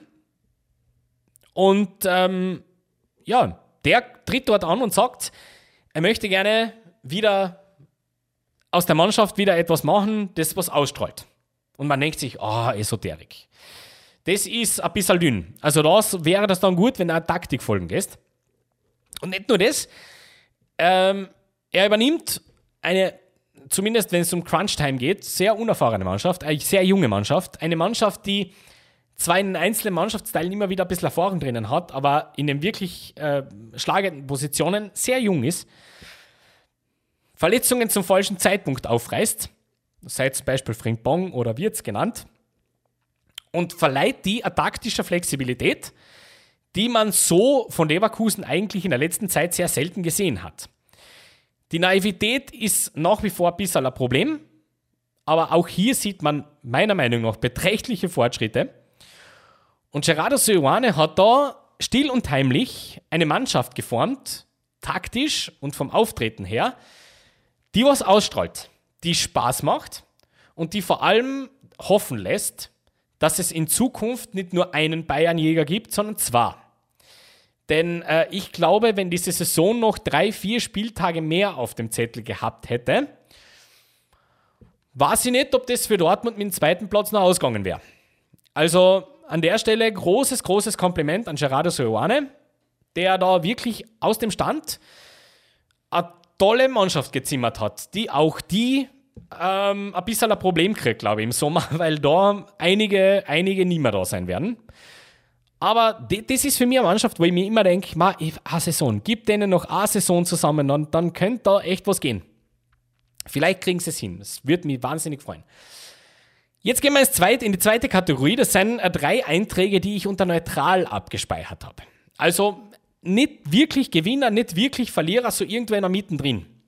Und da habe ich als erstes Domenico Tedesco stehen, der ganz, ganz lange am Weg war, in die Gewinnerkategorie zu gehen, ähm, weil er es geschafft hat, RB Leipzig zu konsolidieren. Gerade nach der schwierigen Marschzeit hat er äh, sich gedacht, na, also diese Red Bull-Idee, die man da so etablieren wollte, die vergessen wir mal schnell. Wir gehen eher die pragmatische ähm, Route. Wir setzen wieder ein bisschen mehr auf Ballbesitz, wir setzen wieder mehr auf Dominanz und versuchen da eher diese überfallsartigen Angriffe ein bisschen abzustellen und versuchen da mehr, mehr Kontrolle ins Spiel zu kriegen. Hat ein bisschen Auswirkung auf das, wie so ein Spiel ausschaut. Es ist eher wirklich ein sehr trockener Zugang zum Spiel, aber passt zu den Spielern und hat ihnen auch sehr, sehr lange wirklich große Erfolge beschert. Also es war dann wirklich so, die sind kontinuierlich gestiegen. Ähm, Domenico Tedesco hat diese Mannschaft wieder in die Champions League gebracht und, und es ist ein großes Achievement, wenn man darauf schaut, wo die waren, wie er übernommen hat. Warum der nicht ganz in die Gewinner geht, sind die letzten paar Spieltage und der, der, das Finale der Saison. Denn diese Saison hatte eigentlich alles, um zur absoluten Klasse-Saison zu werden. Ja, man hatte da wirklich eine tolle Position auch in der Europa League. Man hat eine tolle Position in der Liga gehabt. Das viel souveräner abzufrühstücken. Aber irgendwie hat da zum Schluss ein bisschen was eingerissen. Äh, da ist was eingerissen. Das, das war dann ein bisschen zu locker flockig. Zum Schluss mag nicht alles an Domenico Tedesco äh, liegen, ganz sicher sogar nicht. Ähm, für die neue Saison sei ihm aber trotzdem ein bisschen ins Stammbuch geschrieben, ähm, nicht nur dagegen, gegen die alte Idee, sondern schon auch ein bisschen die eigene mit, mit mehr noch mitbringen. Und dann kann das wirklich auch für nächste Saison richtig cool werden. Das richtig große Spiel für Leipzig steht noch bevor. Das ist das natürlich das Pokalfinale. Da kann der sich noch in ganz andere Sphären katapultieren. Also seid mal, gell, sollte der das hinkriegen, dieses Spiel zu gewinnen, dann muss man, muss man Tedesco eine Kategorie höher nehmen. Überhaupt keine Frage. Jetzt, Stand jetzt, steht der da, weil ein großer Teil von mir glaubt, dass Streich das macht. Vielleicht ist das große Hoffnung. Aber ja. Dann neutral müssen wir äh, ganz kurz nochmal sprechen über das Trainerkarussell. Ähm, wir haben ja wieder so eines vor uns. Und das war aber schon letztes Jahr so. Wenn wir uns erinnern, ähm, im Sommer hat es gleich neun neue Übungsleiter gegeben bei Bundesliga-Clubs. Also da ist richtig, richtig durchgemischt worden. Und sehr viele waren dort tatsächliche Rochaden. Also von einem Club zum nächsten Club. Und ein bisschen was hat funktioniert und ein bisschen was eigentlich gar nicht. Also vor allem diese großen Rochaden innerhalb der Bundesliga, das war eher ein bisschen schwierig. Schauen wir uns an. Welche Trainer zum Sommer waren, haben meiner Meinung nach funktioniert bei den Clubs? Ähm, wir fangen unkontrovers an. Gerardo Soane, natürlich, haben wir schon geklärt. Steffen Baumgart, haben wir geklärt. Oliver Glasner, ja, in der Liga sehr schwierig, aber die stehen halt in einem freaking Europa League-Finale. So, und mehr brauche ich als Argument nicht. Oliver Glasner hatte nämlich in sämtlichen Stationen bisher gerne mal in Wolfsburg und beim LASK nachgefragt, eine schwierige erste Saison. Und wenn ich mir jetzt anschaue, dass das eine schwierige erste Saison ist, dass du in einem europäischen Endspiel stehst, ja, dann haltet euch an für nächste Saison, gell? Also, der hat funktioniert. Das ist ein Transfer gewesen. Oliver Glasner zum Eintracht Frankfurt. Ja, toll bin ich nach wie vor absolut davon überzeugt, dass der uns nächstes Jahr schon überraschen wird. Ähm, hat er mit Wolfsburg angemacht. Ich, ich glaube an ihn. Neutral, da kommen zwei große Namen daher. Haltet euch an. Wer hat so mehr funktioniert? Und zwar nicht nur, was die Resultate angeht, sondern auch das Standing. Denn da kommt man dann nicht umher, mal Marco Rose da reinzuschmeißen. Ja, BVB ist Vizemeister. BVB hat eine tolle Saison gespielt eigentlich, von Punkteschnitt her. Trotzdem ist es so, dass in sehr vielen wichtigen Spielen einfach eine Niederlage dasteht. Internationales Geschäft viel zu leicht abgeschenkt wurde. Und generell ist er intern nicht mehr unumstritten. Und das ist spannend für einen Trainer, der wirklich als absoluter Statement-Transfer geholt wurde, weil das ist der Mann. Das nur er kann das. Und jetzt ist eine Saison vergangen und es gibt nicht erst seit heute, sondern schon seit mehreren Wochen laute und weniger laute Stimmen aus dem Verein, die sagen, naja, ob das so gescheit war, das spricht schon eine Sprache. Dass jetzt ein Verein dazu genötigt ist, am Tag nach dem letzten Spieltag eine Presseaussendung rauszugeben und zu sagen, ja, wir geben ihm noch ein Jahr. Uh, da muss ich dann sagen, ob das so funktioniert hat, weiß ich nicht. Gell?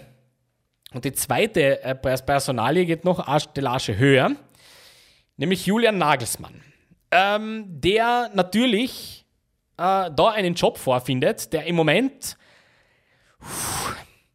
sehr viel mehr abverlangt von einem Übungsleiter, als ein Übungsleiter eigentlich so muss. Aber erstens sind es die Bayern und zweitens ist es eine sehr schwierige Saison, die die Bayern spielen heuer. Julian Nagelsmann muss nämlich plötzlich nicht nur als Trainer auftreten, sondern als Mediator auftreten, als absoluter Presseexperte, als Feuerwehrmann, als eigentlich alles, was der nicht sein will. Für das macht das nämlich echt gut, finde ich. Trotzdem ist es so, wenn man sich die Saison anschaut, ja, Bayern wird Meister. Surprise, surprise. Trotzdem ähm, hat man so das Gefühl, und es wird einem das Gefühl nicht so wirklich los, das wäre eigentlich eine Saison gewesen, da waren es da waren's verwundbar. Der, da wäre schon was gegangen, wenn denn nur die Konkurrenz und so. Leicht wird es nicht werden für Nagelsmann, denn vor allem jetzt in der neuen Saison ähm, wird er unter Beobachtung stehen, nicht nur er, sondern die gesamte sportliche Führung. Und da ist ein riesen Price Tag drauf, 25 Millionen Euro Ablöse. Und das ist eine langfristige Idee, die da dahinter steht. Und ja, auch er hatte sich, hat sich bemüßigt gefühlt, am Tag nach dem letzten Spieltag eine Aussendung hinauszugeben an einer Pressekonferenz und zu sagen, das wird nächstes Jahr ein bisschen unangenehmer werden, wenn er an der Seitenlinie steht, denn er wird jetzt eindeutig mehr coachen. Die Spieler wollen das so und er wird dem nachkommen. Er wird lästiger werden. Mal schauen, wie die das finden dort. Bin ich gespannt. Ähm, ich mag ihn, sage ganz ehrlich. Äh, ich kann nur nicht den jetzt herstellen und sagen, das ist ein voller Gewinner. Na, na. Er hat sich äh, gefunden, er hat sich profiliert in diesem Club, was schwer genug ist. Trotzdem wird da mit anderen Maßstäben gemessen als bei jedem anderen Bundesligisten, den es so gibt. Und dementsprechend steht der so im Moment so, ja, schauen wir mal. Schauen wir mal, was da nächstes Jahr so passiert. Und jetzt kommen wir zur, ähm, zur ja, Kategorie, warum eben die Trainer Rochaden da auf neutral stehen. Das sind nämlich drei Namen, die meiner Meinung nach einfach nicht funktioniert haben. Nummer eins Van Bommel. Ähm, VfL Wolfsburg holt den Übungsleiter von BSW Eindhoven und nach vier, fünf Spieltagen, glaube ich, war es, war es da nicht. Wo man sich fragt, naja, aber warum, warum habt ihr den dann überhaupt geholt? Also, was war da jetzt die Idee dahinter? Bitte. Er geht in die Geschichte ein als der Mann mit einem weiteren Wechselfehler, mit, äh, ja, ohne großes Profil, als jemand, der ähm, am dritten Spieltag von der Meisterschaft dreht. Das ist eine Legacy, die eigentlich nicht, nicht sein muss. Jo, das hat mal überhaupt nicht funktioniert. Und äh, ja, generell Wolfsburg, die Trainerentscheidungen, die ja, das, das Jahr. Zweiter Name, Jesse Marsch. Ähm, die Rückkehr der RB, DNA, hat man es getitelt, weil jetzt ist Leipzig dann wieder RB und jetzt machen wir wieder das, was wir kennen. Und ähm, ja, das, ähm, na, na, hat nicht so sein sollen, denn ähm, weder haben es die Spieler gekauft, noch die Fans, noch der Vorstand und ähm, das hat einfach nicht gepasst. Marsch hat seit langem immer wieder mal betont, der hat sich da nicht wohlgefühlt, das war kein guter Boden. Und schaut irgendwie, weil ich Jesse Marsch als, als Typ echt mag, aber es läuft in Leeds auch nicht besser. Äh, da scheint es halt dann schon irgendwo ein bisschen dann irgendwo die Frage zu geben. War, war, war Salzburg, war Salzburg ein One-Hit-Wonder? Mal sehen. Äh, langfristig hat er sich noch nicht bewiesen als absoluter Top-Trainer. Und der dritte, der da steht, der tut mir persönlich weh, weil ich glaube, ähm, dass da nicht alles er ist, aber ein Teil ist er und das kann er nicht abstreiten, Adi Hütter. Ähm, der äh, leider Gladbach verlassen muss und ähm, irgendwie kommt man nicht drum herum zu sagen, naja, eh klar, also das, das war irgendwie logisch, dass man nicht in die neue Saison geht mit ihm. Aber schaut es halt. Schaut es halt, weil eigentlich wäre mehr drin gewesen. Vielleicht, aber da hat einfach zu viel nicht zusammen ineinander gegriffen. Und die nächste Entscheidung von Hüttern, da lege ich mir fest, die nächste wird, wird irrsinnig wichtig. Noch einmal daneben greifen, dann ähm, kann sich Adi seinen Traum von der Premier League begraben. Das wird nichts mehr werden. Die nächste Geschichte muss sitzen. Und dementsprechend meiner Meinung, meiner, meiner ganz bescheidenen Meinung nach, ist er jetzt gut beraten, sich das sehr gut zu überlegen und gegebenenfalls vielleicht sogar ein bisschen Ruhe zu geben. Vielleicht. Könnte man gut vorstellen, dass das ein gutes Rezept wäre. Was ist noch neutral? Einen Eintrag haben wir noch in der Mitte in unseren, in unseren Kategorien. Was war so, hm, so, so ein, ein bisschen positiv und ein bisschen negativ, so gerade in der Mitte. Und da steht bei mir die Fans. Auf der einen Seite hatten wir nämlich heuer wirklich Spiele mit toller, toller Stimmung, gerade zum Ende. Ich erinnere da eben an das letzte Spiel in Stuttgart, an den Aufstieg bei Schalke. Wow, was für eine Bilder. Ohne Fans geht's nicht. Ohne Fans ist es ist Fußball nicht denkbar. Und wenn es so abläuft wie dort, meine Güte, wie cool. Dazu die ganzen Choreos am internationalen Geschäft, vor allem bei Eintracht Frankfurt natürlich wie immer.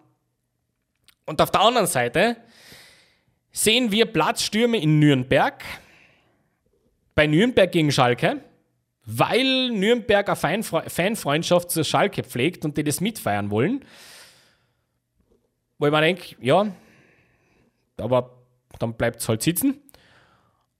Weil dort auch nämlich gewisse Sachen passieren, die sich, also das gar nicht geht. Äh, es gibt da Anzeigen bezüglich sexueller Belästigung und so. Dann gibt es Pla äh, Platzstürme in Köln, wo ich mir denke, ah ja, gell? Ganz ehrlich. Dann gibt es Becherwürfe mit Spielabbrüche in äh, Bochum. Dann gibt es den Trikotgate in Berlin, wo äh, die Hertha-Mannschaft vor der Fankurve ihre Trikots ablegen müssen, weil es die Fans so wollen. Und ich denke mir, na, na, ich kann nicht hergehen und sagen, Fans Fans im Stadion sind pauschal geil. Na, kann ich nicht. Geht sich nicht aus. Dafür gibt es einfach zu viele Volltrotteln, die sich da leider auf der Tribüne nicht im Griff haben. Und die das irgendwie falsch verstehen. Die das, die Fans sein falsch verstehen. Ähm, die das irgendwie als Selbstdarstellungsbühne nutzen, um sich irgendwie zu profilieren. Und da muss man sagen, bitte lasst meinen Sport in Ruhe, wenn es leicht geht. Ja? Also, ich habe nichts, absolut nichts. Ich, ich bin selber. Ähm, ich, ich, ich hätte mir nichts mehr gewünscht, als am letzten Spieltag im, im Stuttgarter Stadion zu stehen. Ganz ehrlich. Also, das. Wow. Und ich wäre auch aufs Spielfeld gelaufen, gell? muss ich dazu sagen, weil das, das hat es gerechtfertigt. Gell? Da hat ein Club an seine Identität geglaubt und das hat sich kanalisiert und toll, echt super. Aber warum die Kölner aufs Spielfeld laufen, leider wenn man international spielt und das gerade und gerade, dann muss ich echt sagen, bah, also, gell, Levels, Levels einhalten. So, wir gehen zu den Verlierern. Und das wird jetzt wild, sage ich euch gleich, denn der erste Verlierer ist der deutsche Meister. Der FC Bayern München steht bei mir als Verlierer da. Jetzt werden ganz viele Leute sagen, aber das ist hart. Das ist hart, weil die werden ja, die haben ja eine Bundesliga gewonnen. Und eigentlich müssten die in den Gewinnern stehen. Und ich entgegne, na, die müssen nicht in den Gewinnern stehen, weil das war klar, dass die Master werden. Auch heuer wieder. Denn um die Bayern zu fordern, sind die Konkurrenten nicht stark genug. Das wäre möglich gewesen heuer, wenn es eine zweite, eine dritte Mannschaft gäbe, die zuverlässig ihre Spiele anständig und seriös moderiert und unter Druck nicht zusammenfällt, dann wäre das heuer möglich gewesen, die Bayern anständig zu ärgern. Die Sache ist, hat man halt nicht gemacht, weil die zweite Saisonhälfte für die Bayern war echt schwierig. Die Bayern waren berechenbar. Man hatte das Gefühl zum Schluss, ohne Gegentor ist eigentlich nicht mehr möglich. Ich hatte das Gefühl, in der Mannschaft gibt es keine Strukturgeber, keine Anker mehr. Dazu kommen endlos viele Themen. Endlos viele. Ähm, wir hatten die ganze Kimmich-Diskussion, wenn es um die Impfung oder Nicht-Impfung geht. Wir haben jetzt die ganze Diskussion über Lewandowski. Bleibt er, geht er und was geht da überhaupt? Dazu kommt, äh, dass äh, der Job von Salihamidzic immer kritischer beäugt wird. Wie funktioniert der so in seinem Job? Macht er seinen Job oder macht er ihn nicht? Ähm, Niklas Süle verweigert am Ende, am letzten Spieltag einen Kaderplatz, weil er sich mental nicht mehr in der Lage sieht, für den FC Bayern aufzulaufen, aber einen Scheck holt er dann trotzdem ganz gern noch einmal ab. Und was ich bedenklicher finde, Julian Nagelsmann sagt, okay, dann bleibst halt daheim. Ich weiß nicht, ich glaube, das könnte dir auf den Kopf fallen, lieber, lieber Julian. Vielleicht, äh, ich weiß, du bist jung, aber ein bisschen nachdenken, das ist für ein Mannschaftsgefüge nicht gut, wenn du sowas durchgehen lässt. Dazu kommt jetzt auch noch wieder mal eine Höhnesattacke, die immer dann kommt, wenn der Club ganz super dasteht. Und äh, über allem schwebt noch immer diese Katar-Geschichte.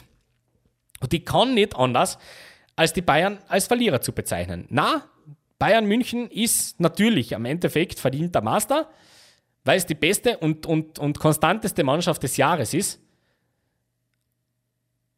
Aber wenn ihr jetzt Bayern-Fan seid, seid mal ehrlich. Ganz, ganz ehrlich, Stand jetzt, schaut ihr freudig in die nächste Saison? Freut ihr euch auf das, was da kommt? Oder sagt ihr, boah, mal schauen, wie das weitergeht? Ich würde sagen, es ist eher Zweiteres. Denn wenn man sich jetzt ein bisschen so anschaut, wie verzweifelt der FC Bayern im Moment so wirkt, einen Statement-Transfer über die Bühne zu bringen, das würde mir zu denken geben als Bayern-Fan. Wirklich. Also, call me, call me naiv, aber ich finde, das ist nicht gut. So, wir schauen weiter zum zweiten Verlierer des Jahres. Und auch hier haben wir es mit einer Mannschaft zu tun, die sehr weit oben in der Tabelle liegt. Aber ich glaube, wenn du nachfragst, sehen die sich schon eher als Verlierer. Ich glaube, das ist valide. Der BVB, Borussia Dortmund. Ähm, man hat es verabsäumt, eine wirklich ernsthafte Titel-Challenge auf die Beine zu stellen. Und das liegt nicht daran, dass die Bayern so gut waren oder dass sehr viel gegen den BVB gelaufen ist, wenn es um Spielverläufe geht. Nein, nein. Das liegt in erster Linie daran, dass man keine Konstanz auf den Platz bekommt. Man bekommt über die gesamte Saison 52 Tore. Und das ist zu viel. 52 Tore frisst der BVB in der gesamten Bundesliga-Saison. Man hat ein amtliches Defensivproblem. Dazu kommt es, dass Marco Rose nicht mehr unumstritten ist. Und das finde ich bemerkenswert, nachdem der gerade erst ein Jahr dort ist und einen Kader zur Verfügung gestellt hat, der total unausgewogen ist. Selbst dann gesteht man dem Trainer nur unter Vorbehalt zu, in die neue Saison gehen zu dürfen. Dazu kommt jetzt die ganze Haaland-Geschichte, wo man eigentlich so ein bisschen das Gefühl hatte, man ist im Umkreis um den Signal Iduna Park gar nicht mehr so unglücklich, dass das Ganze endlich ein End hat. Mal schauen, wie die Abgänge kompensiert werden, denn Ademi ist viel, aber keine Lösung für Haaland, einmal auf keinen Fall. Er ist eine zusätzliche Dimension und ich freue mich irrsinnig auf Ademi in der, in der deutschen Bundesliga. Der wird das gut machen, aber die Ausrichtung des Vereins wird spannend werden. Und da ist mir in der Saison ein bisschen sehr viel auf der Strecke geblieben. Es hat sehr viele Momente gegeben, wo ich mir während einem Spiel gedacht habe, wow, wow, wie cool. Wie die spielen können. Also vertikal, schnell, One-Touch, verschieben, Halbräume abstellen, super. Und ein Spiel später glaubst du, du hast mit der BVB 2 Mannschaft zu tun, die blöderweise äh, gerade im falschen Bus gestiegen sind. Ähm, seltsam. Es ist absolut seltsam. Die Konstanz müssen es reinkriegen. Und daran wird Marco Rose gemessen werden. Macht's keinen Fehler. Wenn der im Winter nicht ernsthaft im Titelrennen ist, dann war's das. Bin ich mir sehr, sehr sicher. Die Geduld werden die Dortmunder nicht noch einmal haben. Der nächste Verlierer ist diskussionslos, meiner Meinung nach, Hertha BSC Berlin. Äh, wenn Felix Magath die beste Entscheidung ist, die der Verein in den letzten, im letzten Jahr getroffen hat, dann ähm, sagt das einiges über deinen Verein aus. Äh, denn, gell, nicht falsch verstehen, Felix Magath hat den Verein in die Relegation geführt. Ja, das ist durchaus eine Leistung, denn äh, er hat die übernommen, da waren es weg, äh, rettungslos weg. Und ja, man kann es jetzt schwierig finden, dass er sich dann herstellt und sagt, also für mich war am ersten Tag, als, dass ich, als dass ich das übernommen habe, war für mich klar, dass es in der Relegation gegen den HSV geht. Kann man jetzt als Polemik abtun, kann man auch als das abtun, dass es eh schon klar ist. Ja, das, wo ist dann die Motivation? Aber auf der anderen Seite, ja, er hat, er hat es echt nicht schlecht gemacht und, und das, da, da, muss man jetzt auch wieder sagen, okay, fein, äh, viel fehleingeschätzt von sehr, sehr vielen. Es war auf jeden Fall nicht die Vollkatastrophe, die man herbeigeredet hat. Das war es wirklich nicht. War pragmatisch. Es war genau das, was man macht, wenn man gegen den Abstieg spielt. Also schön ist das nicht, aber hätte ja fast geklappt. Trotzdem muss man den Club da unten reinschieben, denn äh, ein Club, der von uns eine Sondersendung kriegt, ähm, das geht dann schon in Ordnung. Last Windhorst, sportliche Führung, die Mentalität am Platz, äh, alles, alle Nebengeräusche, die da so rum, rum, rumschwirren. Äh, man hatte alles in eigener Hand. Auch die Liga zu halten hat es abgeschenkt wie äh, in einer guten Bar. Sehr, sehr selten. Sehr, sehr seltsam. Ähm, Hertha ist. Äh, puh, ich habe so das Gefühl, dass da das letzte Wort noch nicht gesprochen ist, wenn es um schlimme Enthüllungen geht. Ich glaube, da geht es noch ein bisschen weiter. Hm, mal schauen, wie die Relegation läuft.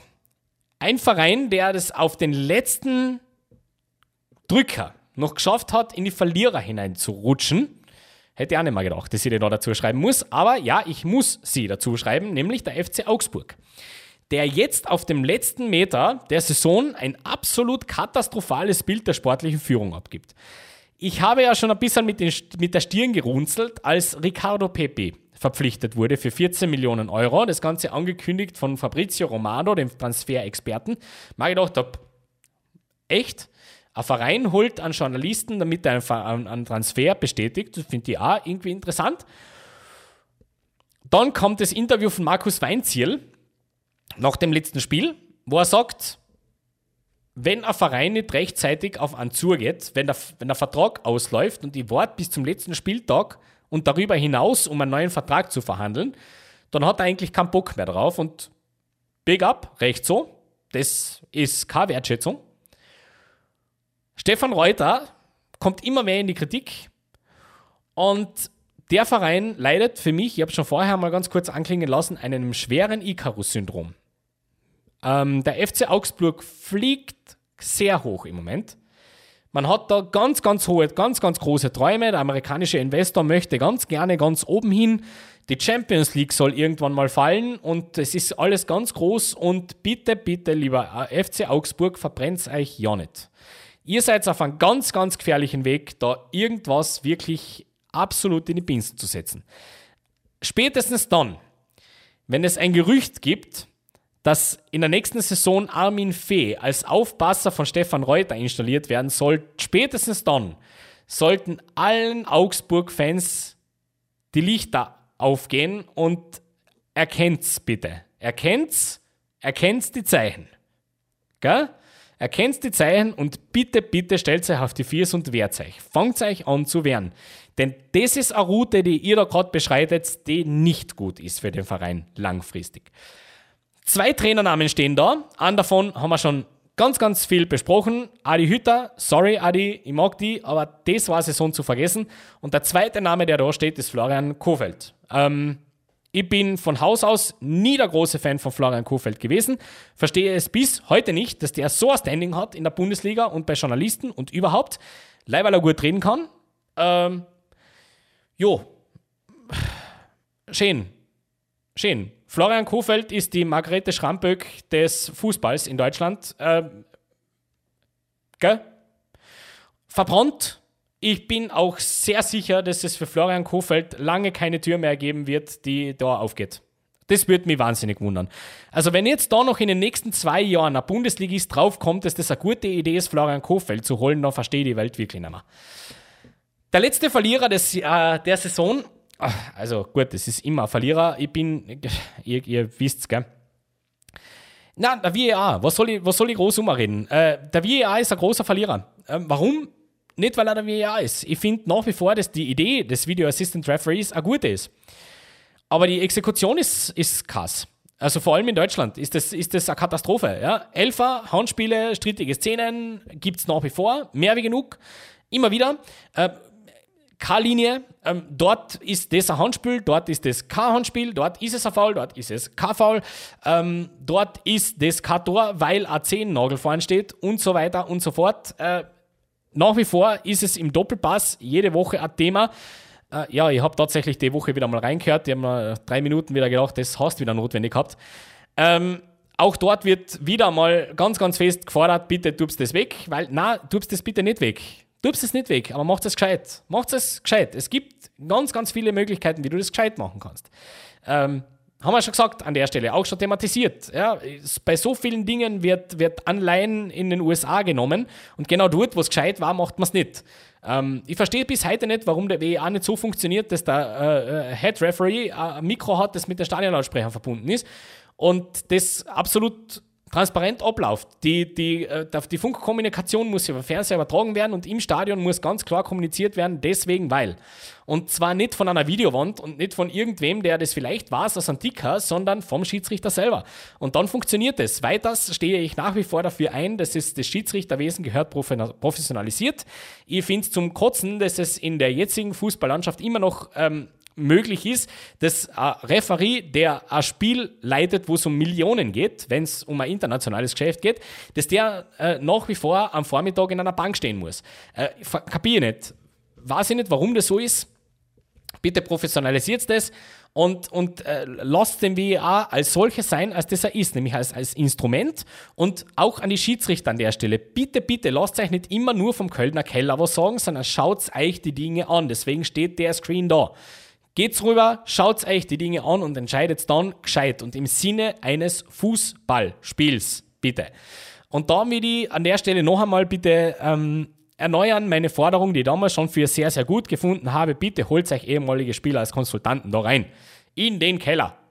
Denn die wissen, worum es geht. Die sind da drin gestanden. Wenn ich darüber, da, darüber nachdenke, dass mir ein ehemaliger Bundesliga-Tormann, der vielleicht letztes Jahr ähm, in den Ruhestand gegangen ist, da helfen kann bei so einer Situation, wo es darum geht, wurde der Tormann behindert, wurde ihm sein Sichtfeld genommen. Wie sieht es einer, der bis vor kurzem selber in diesen Situationen gefangen war, dann denke ich mal, dann muss das besser funktionieren. Und das sollte man nutzen. Diese Potenziale sind so auszuschöpfen. Dann reden wir über den WEA nicht mehr so, wie wir jetzt reden. So wie er jetzt nämlich dasteht, das ist so, so kannst du das vergessen. So sorgt es nicht dafür, dass der Fußball fairer und, und anschaubarer wird. Das ist halt einfach so. So, langes Thema, kurzer Sinn. Weiter geht's zum Wadelbeißer der Woche. Der Wadelbeißer der Woche. If I speak, I am in, in big trouble. Zum zweiten Mal in dieser Staffel des Wadelbeißers küren wir da jemanden, der sein Coming Out hinter sich hat. Und wieder einmal spenden wir Applaus. Jake Daniels vom FC Blackpool in England ist der erste Fußballprofi seit, ich glaube, 40 Jahren, der sich öffentlich dazu bekennt, ja, ich bin homosexuell. Und löst damit eine Solidaritätswelle aus, wie man sie eigentlich gerne größer hätte. Denn der einzig wirklich Prominente, der sich da echt wirksam ähm, ähm, meldet, sind äh, Carragher und Neville. Alle anderen sind sehr still. Ähm, da würde ich mir übrigens auch einmal wünschen, wir haben so viele Sprachrohre in der Premier League, wenn es um den Trainerstelle geht. Gell? Da, hätte ich mir, da würde ich mir wünschen, dass diese Sprachrohre gerne mal aktiv werden würden, wenn sowas passiert. Ja, das sind nämlich Identifikationsfiguren und das wird dem Sport gut tun. An der Stelle allerdings Jake Daniels ähm, mutig nach wie vor dieser Schritt, leider. Es ist schade, dass man das so sagen muss. Auf der anderen Seite, du fährst ja nicht nach Katar, also von dem her, ja, eh wurscht. Aber an der Stelle wirklich äh, großes Lob, total super und, und äh, möge es mehr geben. Möge es mehr geben, die sagen, dass das eine Sache ist, die präsent ist. Denn die ist es. Ähm, Glaubt's mir, die ist es. Und damit gehen wir weiter zur letzten Elf, Wadelbeißer Elf, nämlich der Elf der Saison. Die Wadelbeißer Elf. Und ein paar Hohenkinder dabei. Der Bundesliga, natürlich, habe ich ganz vergessen dazu zu sagen. Die Wadelbeißer 11 der Saison der deutschen Bundesliga. Startet, also ich hätte jetzt natürlich hergehen können und ähm, alle Episoden durchhören und alle ähm, Elfs aufschreiben und wer ist wie oft drinnen. Das könnt ihr gerne machen, wenn ihr sonst nichts zum tun habt. Ich habe die Zeit nicht, deswegen, deswegen ähm, habe ich mir einfach nur einmal so durch die Saison durchgegroovt, äh, ein bisschen Statistiken ge gewälzt und komme da bei einer äh, Elf raus, die in einem 4-1-3-2 aufläuft und wie folgt lautet. Im Tor Mark Flecken, ja, SC Freiburg holländischer Nationalkeeper, mehr, mehr braucht man noch gar nicht dazu sagen. Die, die Verteidigungslinie besteht aus Frimpong von Leverkusen. Ja, war dann zum Schluss verletzt, aber die Geschichte, die der da vorher veranstaltet hat, mitverantwortlich dafür, dass die Leverkusener so ausschauen, wie sie ausschauen. Innenverteidigung besteht aus äh, Schlotterbeck, Nico Schlotterbeck, der jetzt dann zum BVB wechseln wird, und Josip Guardiol von RB Leipzig. Eine Verteidiger-Duo, ähm, sehr routiniert, also auf der anderen Seite eigentlich überhaupt nicht routiniert, weil es sehr junge Spieler sind, aber doch für ihr Alter sehr, sehr erfahren und beides äh, Spieler mit absoluten Zukunftsversprechen, die die da abgegeben haben. Linker Außenverteidiger David Ramm. Ich glaube, über dem kommt man sehr, sehr schwer rüber. Wenn du die von einem Nobody aus führt am Beginn der Saison in die deutsche Nationalmannschaft spielst ähm, und mit großen Clubs in Verbindung gebracht wird, dann hast du was richtig gemacht. Hätte aber, bin aber da ganz kurz gewackelt zwischen Raum und Sosa, aber ich bin dann doch mit Raum gegangen.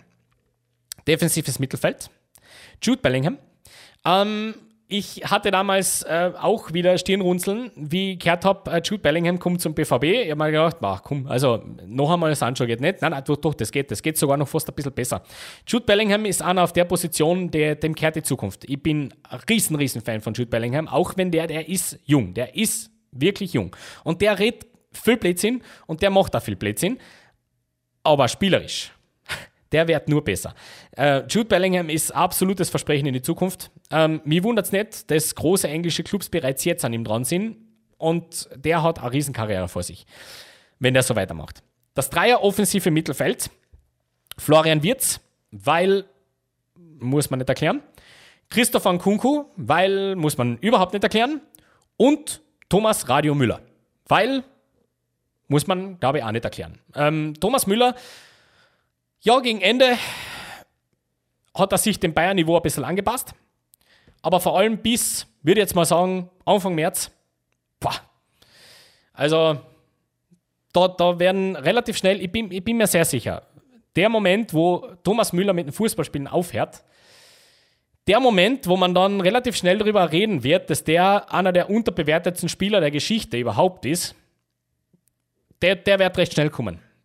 Denn ich glaube, wenn man über die besten Bayern-Spieler der Neuzeit redet, dann muss man Thomas Müller schon mal, schon mal nennen, glaube ich. Also zumindest, wenn es um die einflussreichsten Spieler geht. Ganz sicher. Also ich bin mir da sehr, sehr sicher. Sturmduo.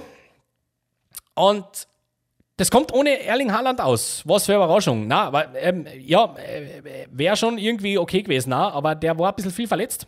Und ähm, dementsprechend bin ich da mit zwei gegangen, die einfach für, für Konstanz stehen, für Verlässlichkeit, für Klasse.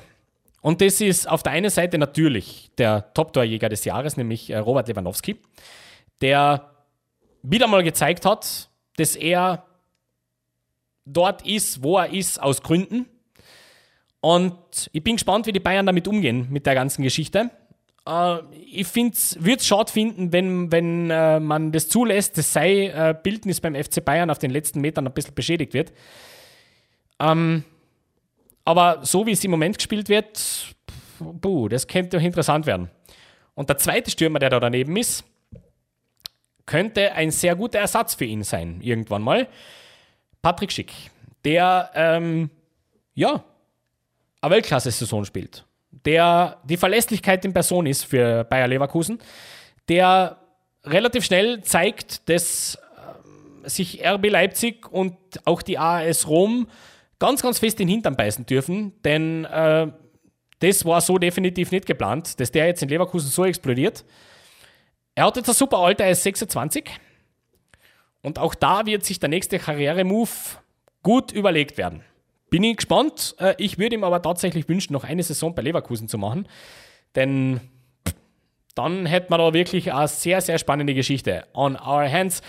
Und jetzt ist noch eine Position ausständig, nämlich wer trainiert denn die ganze Chose?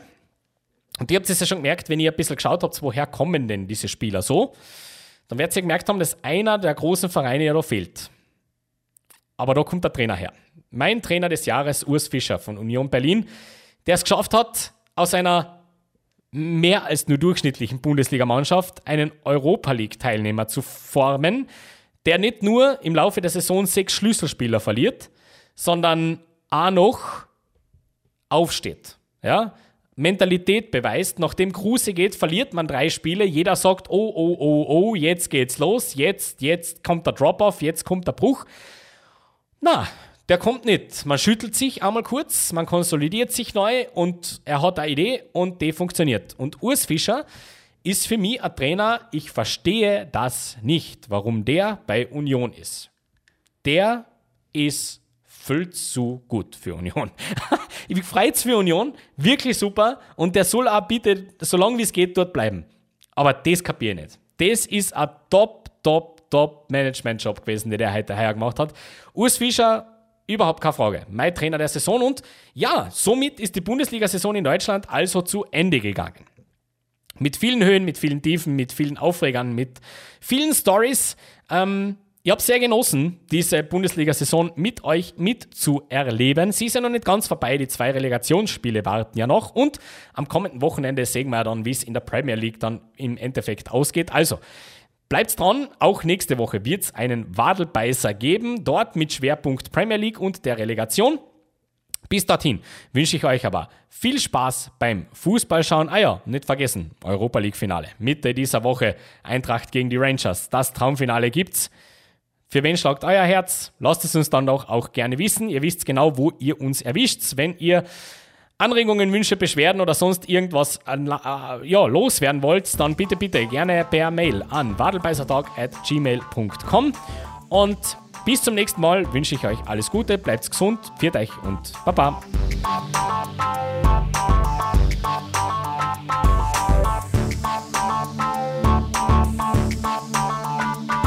Ich habe fertig. Gute Nacht.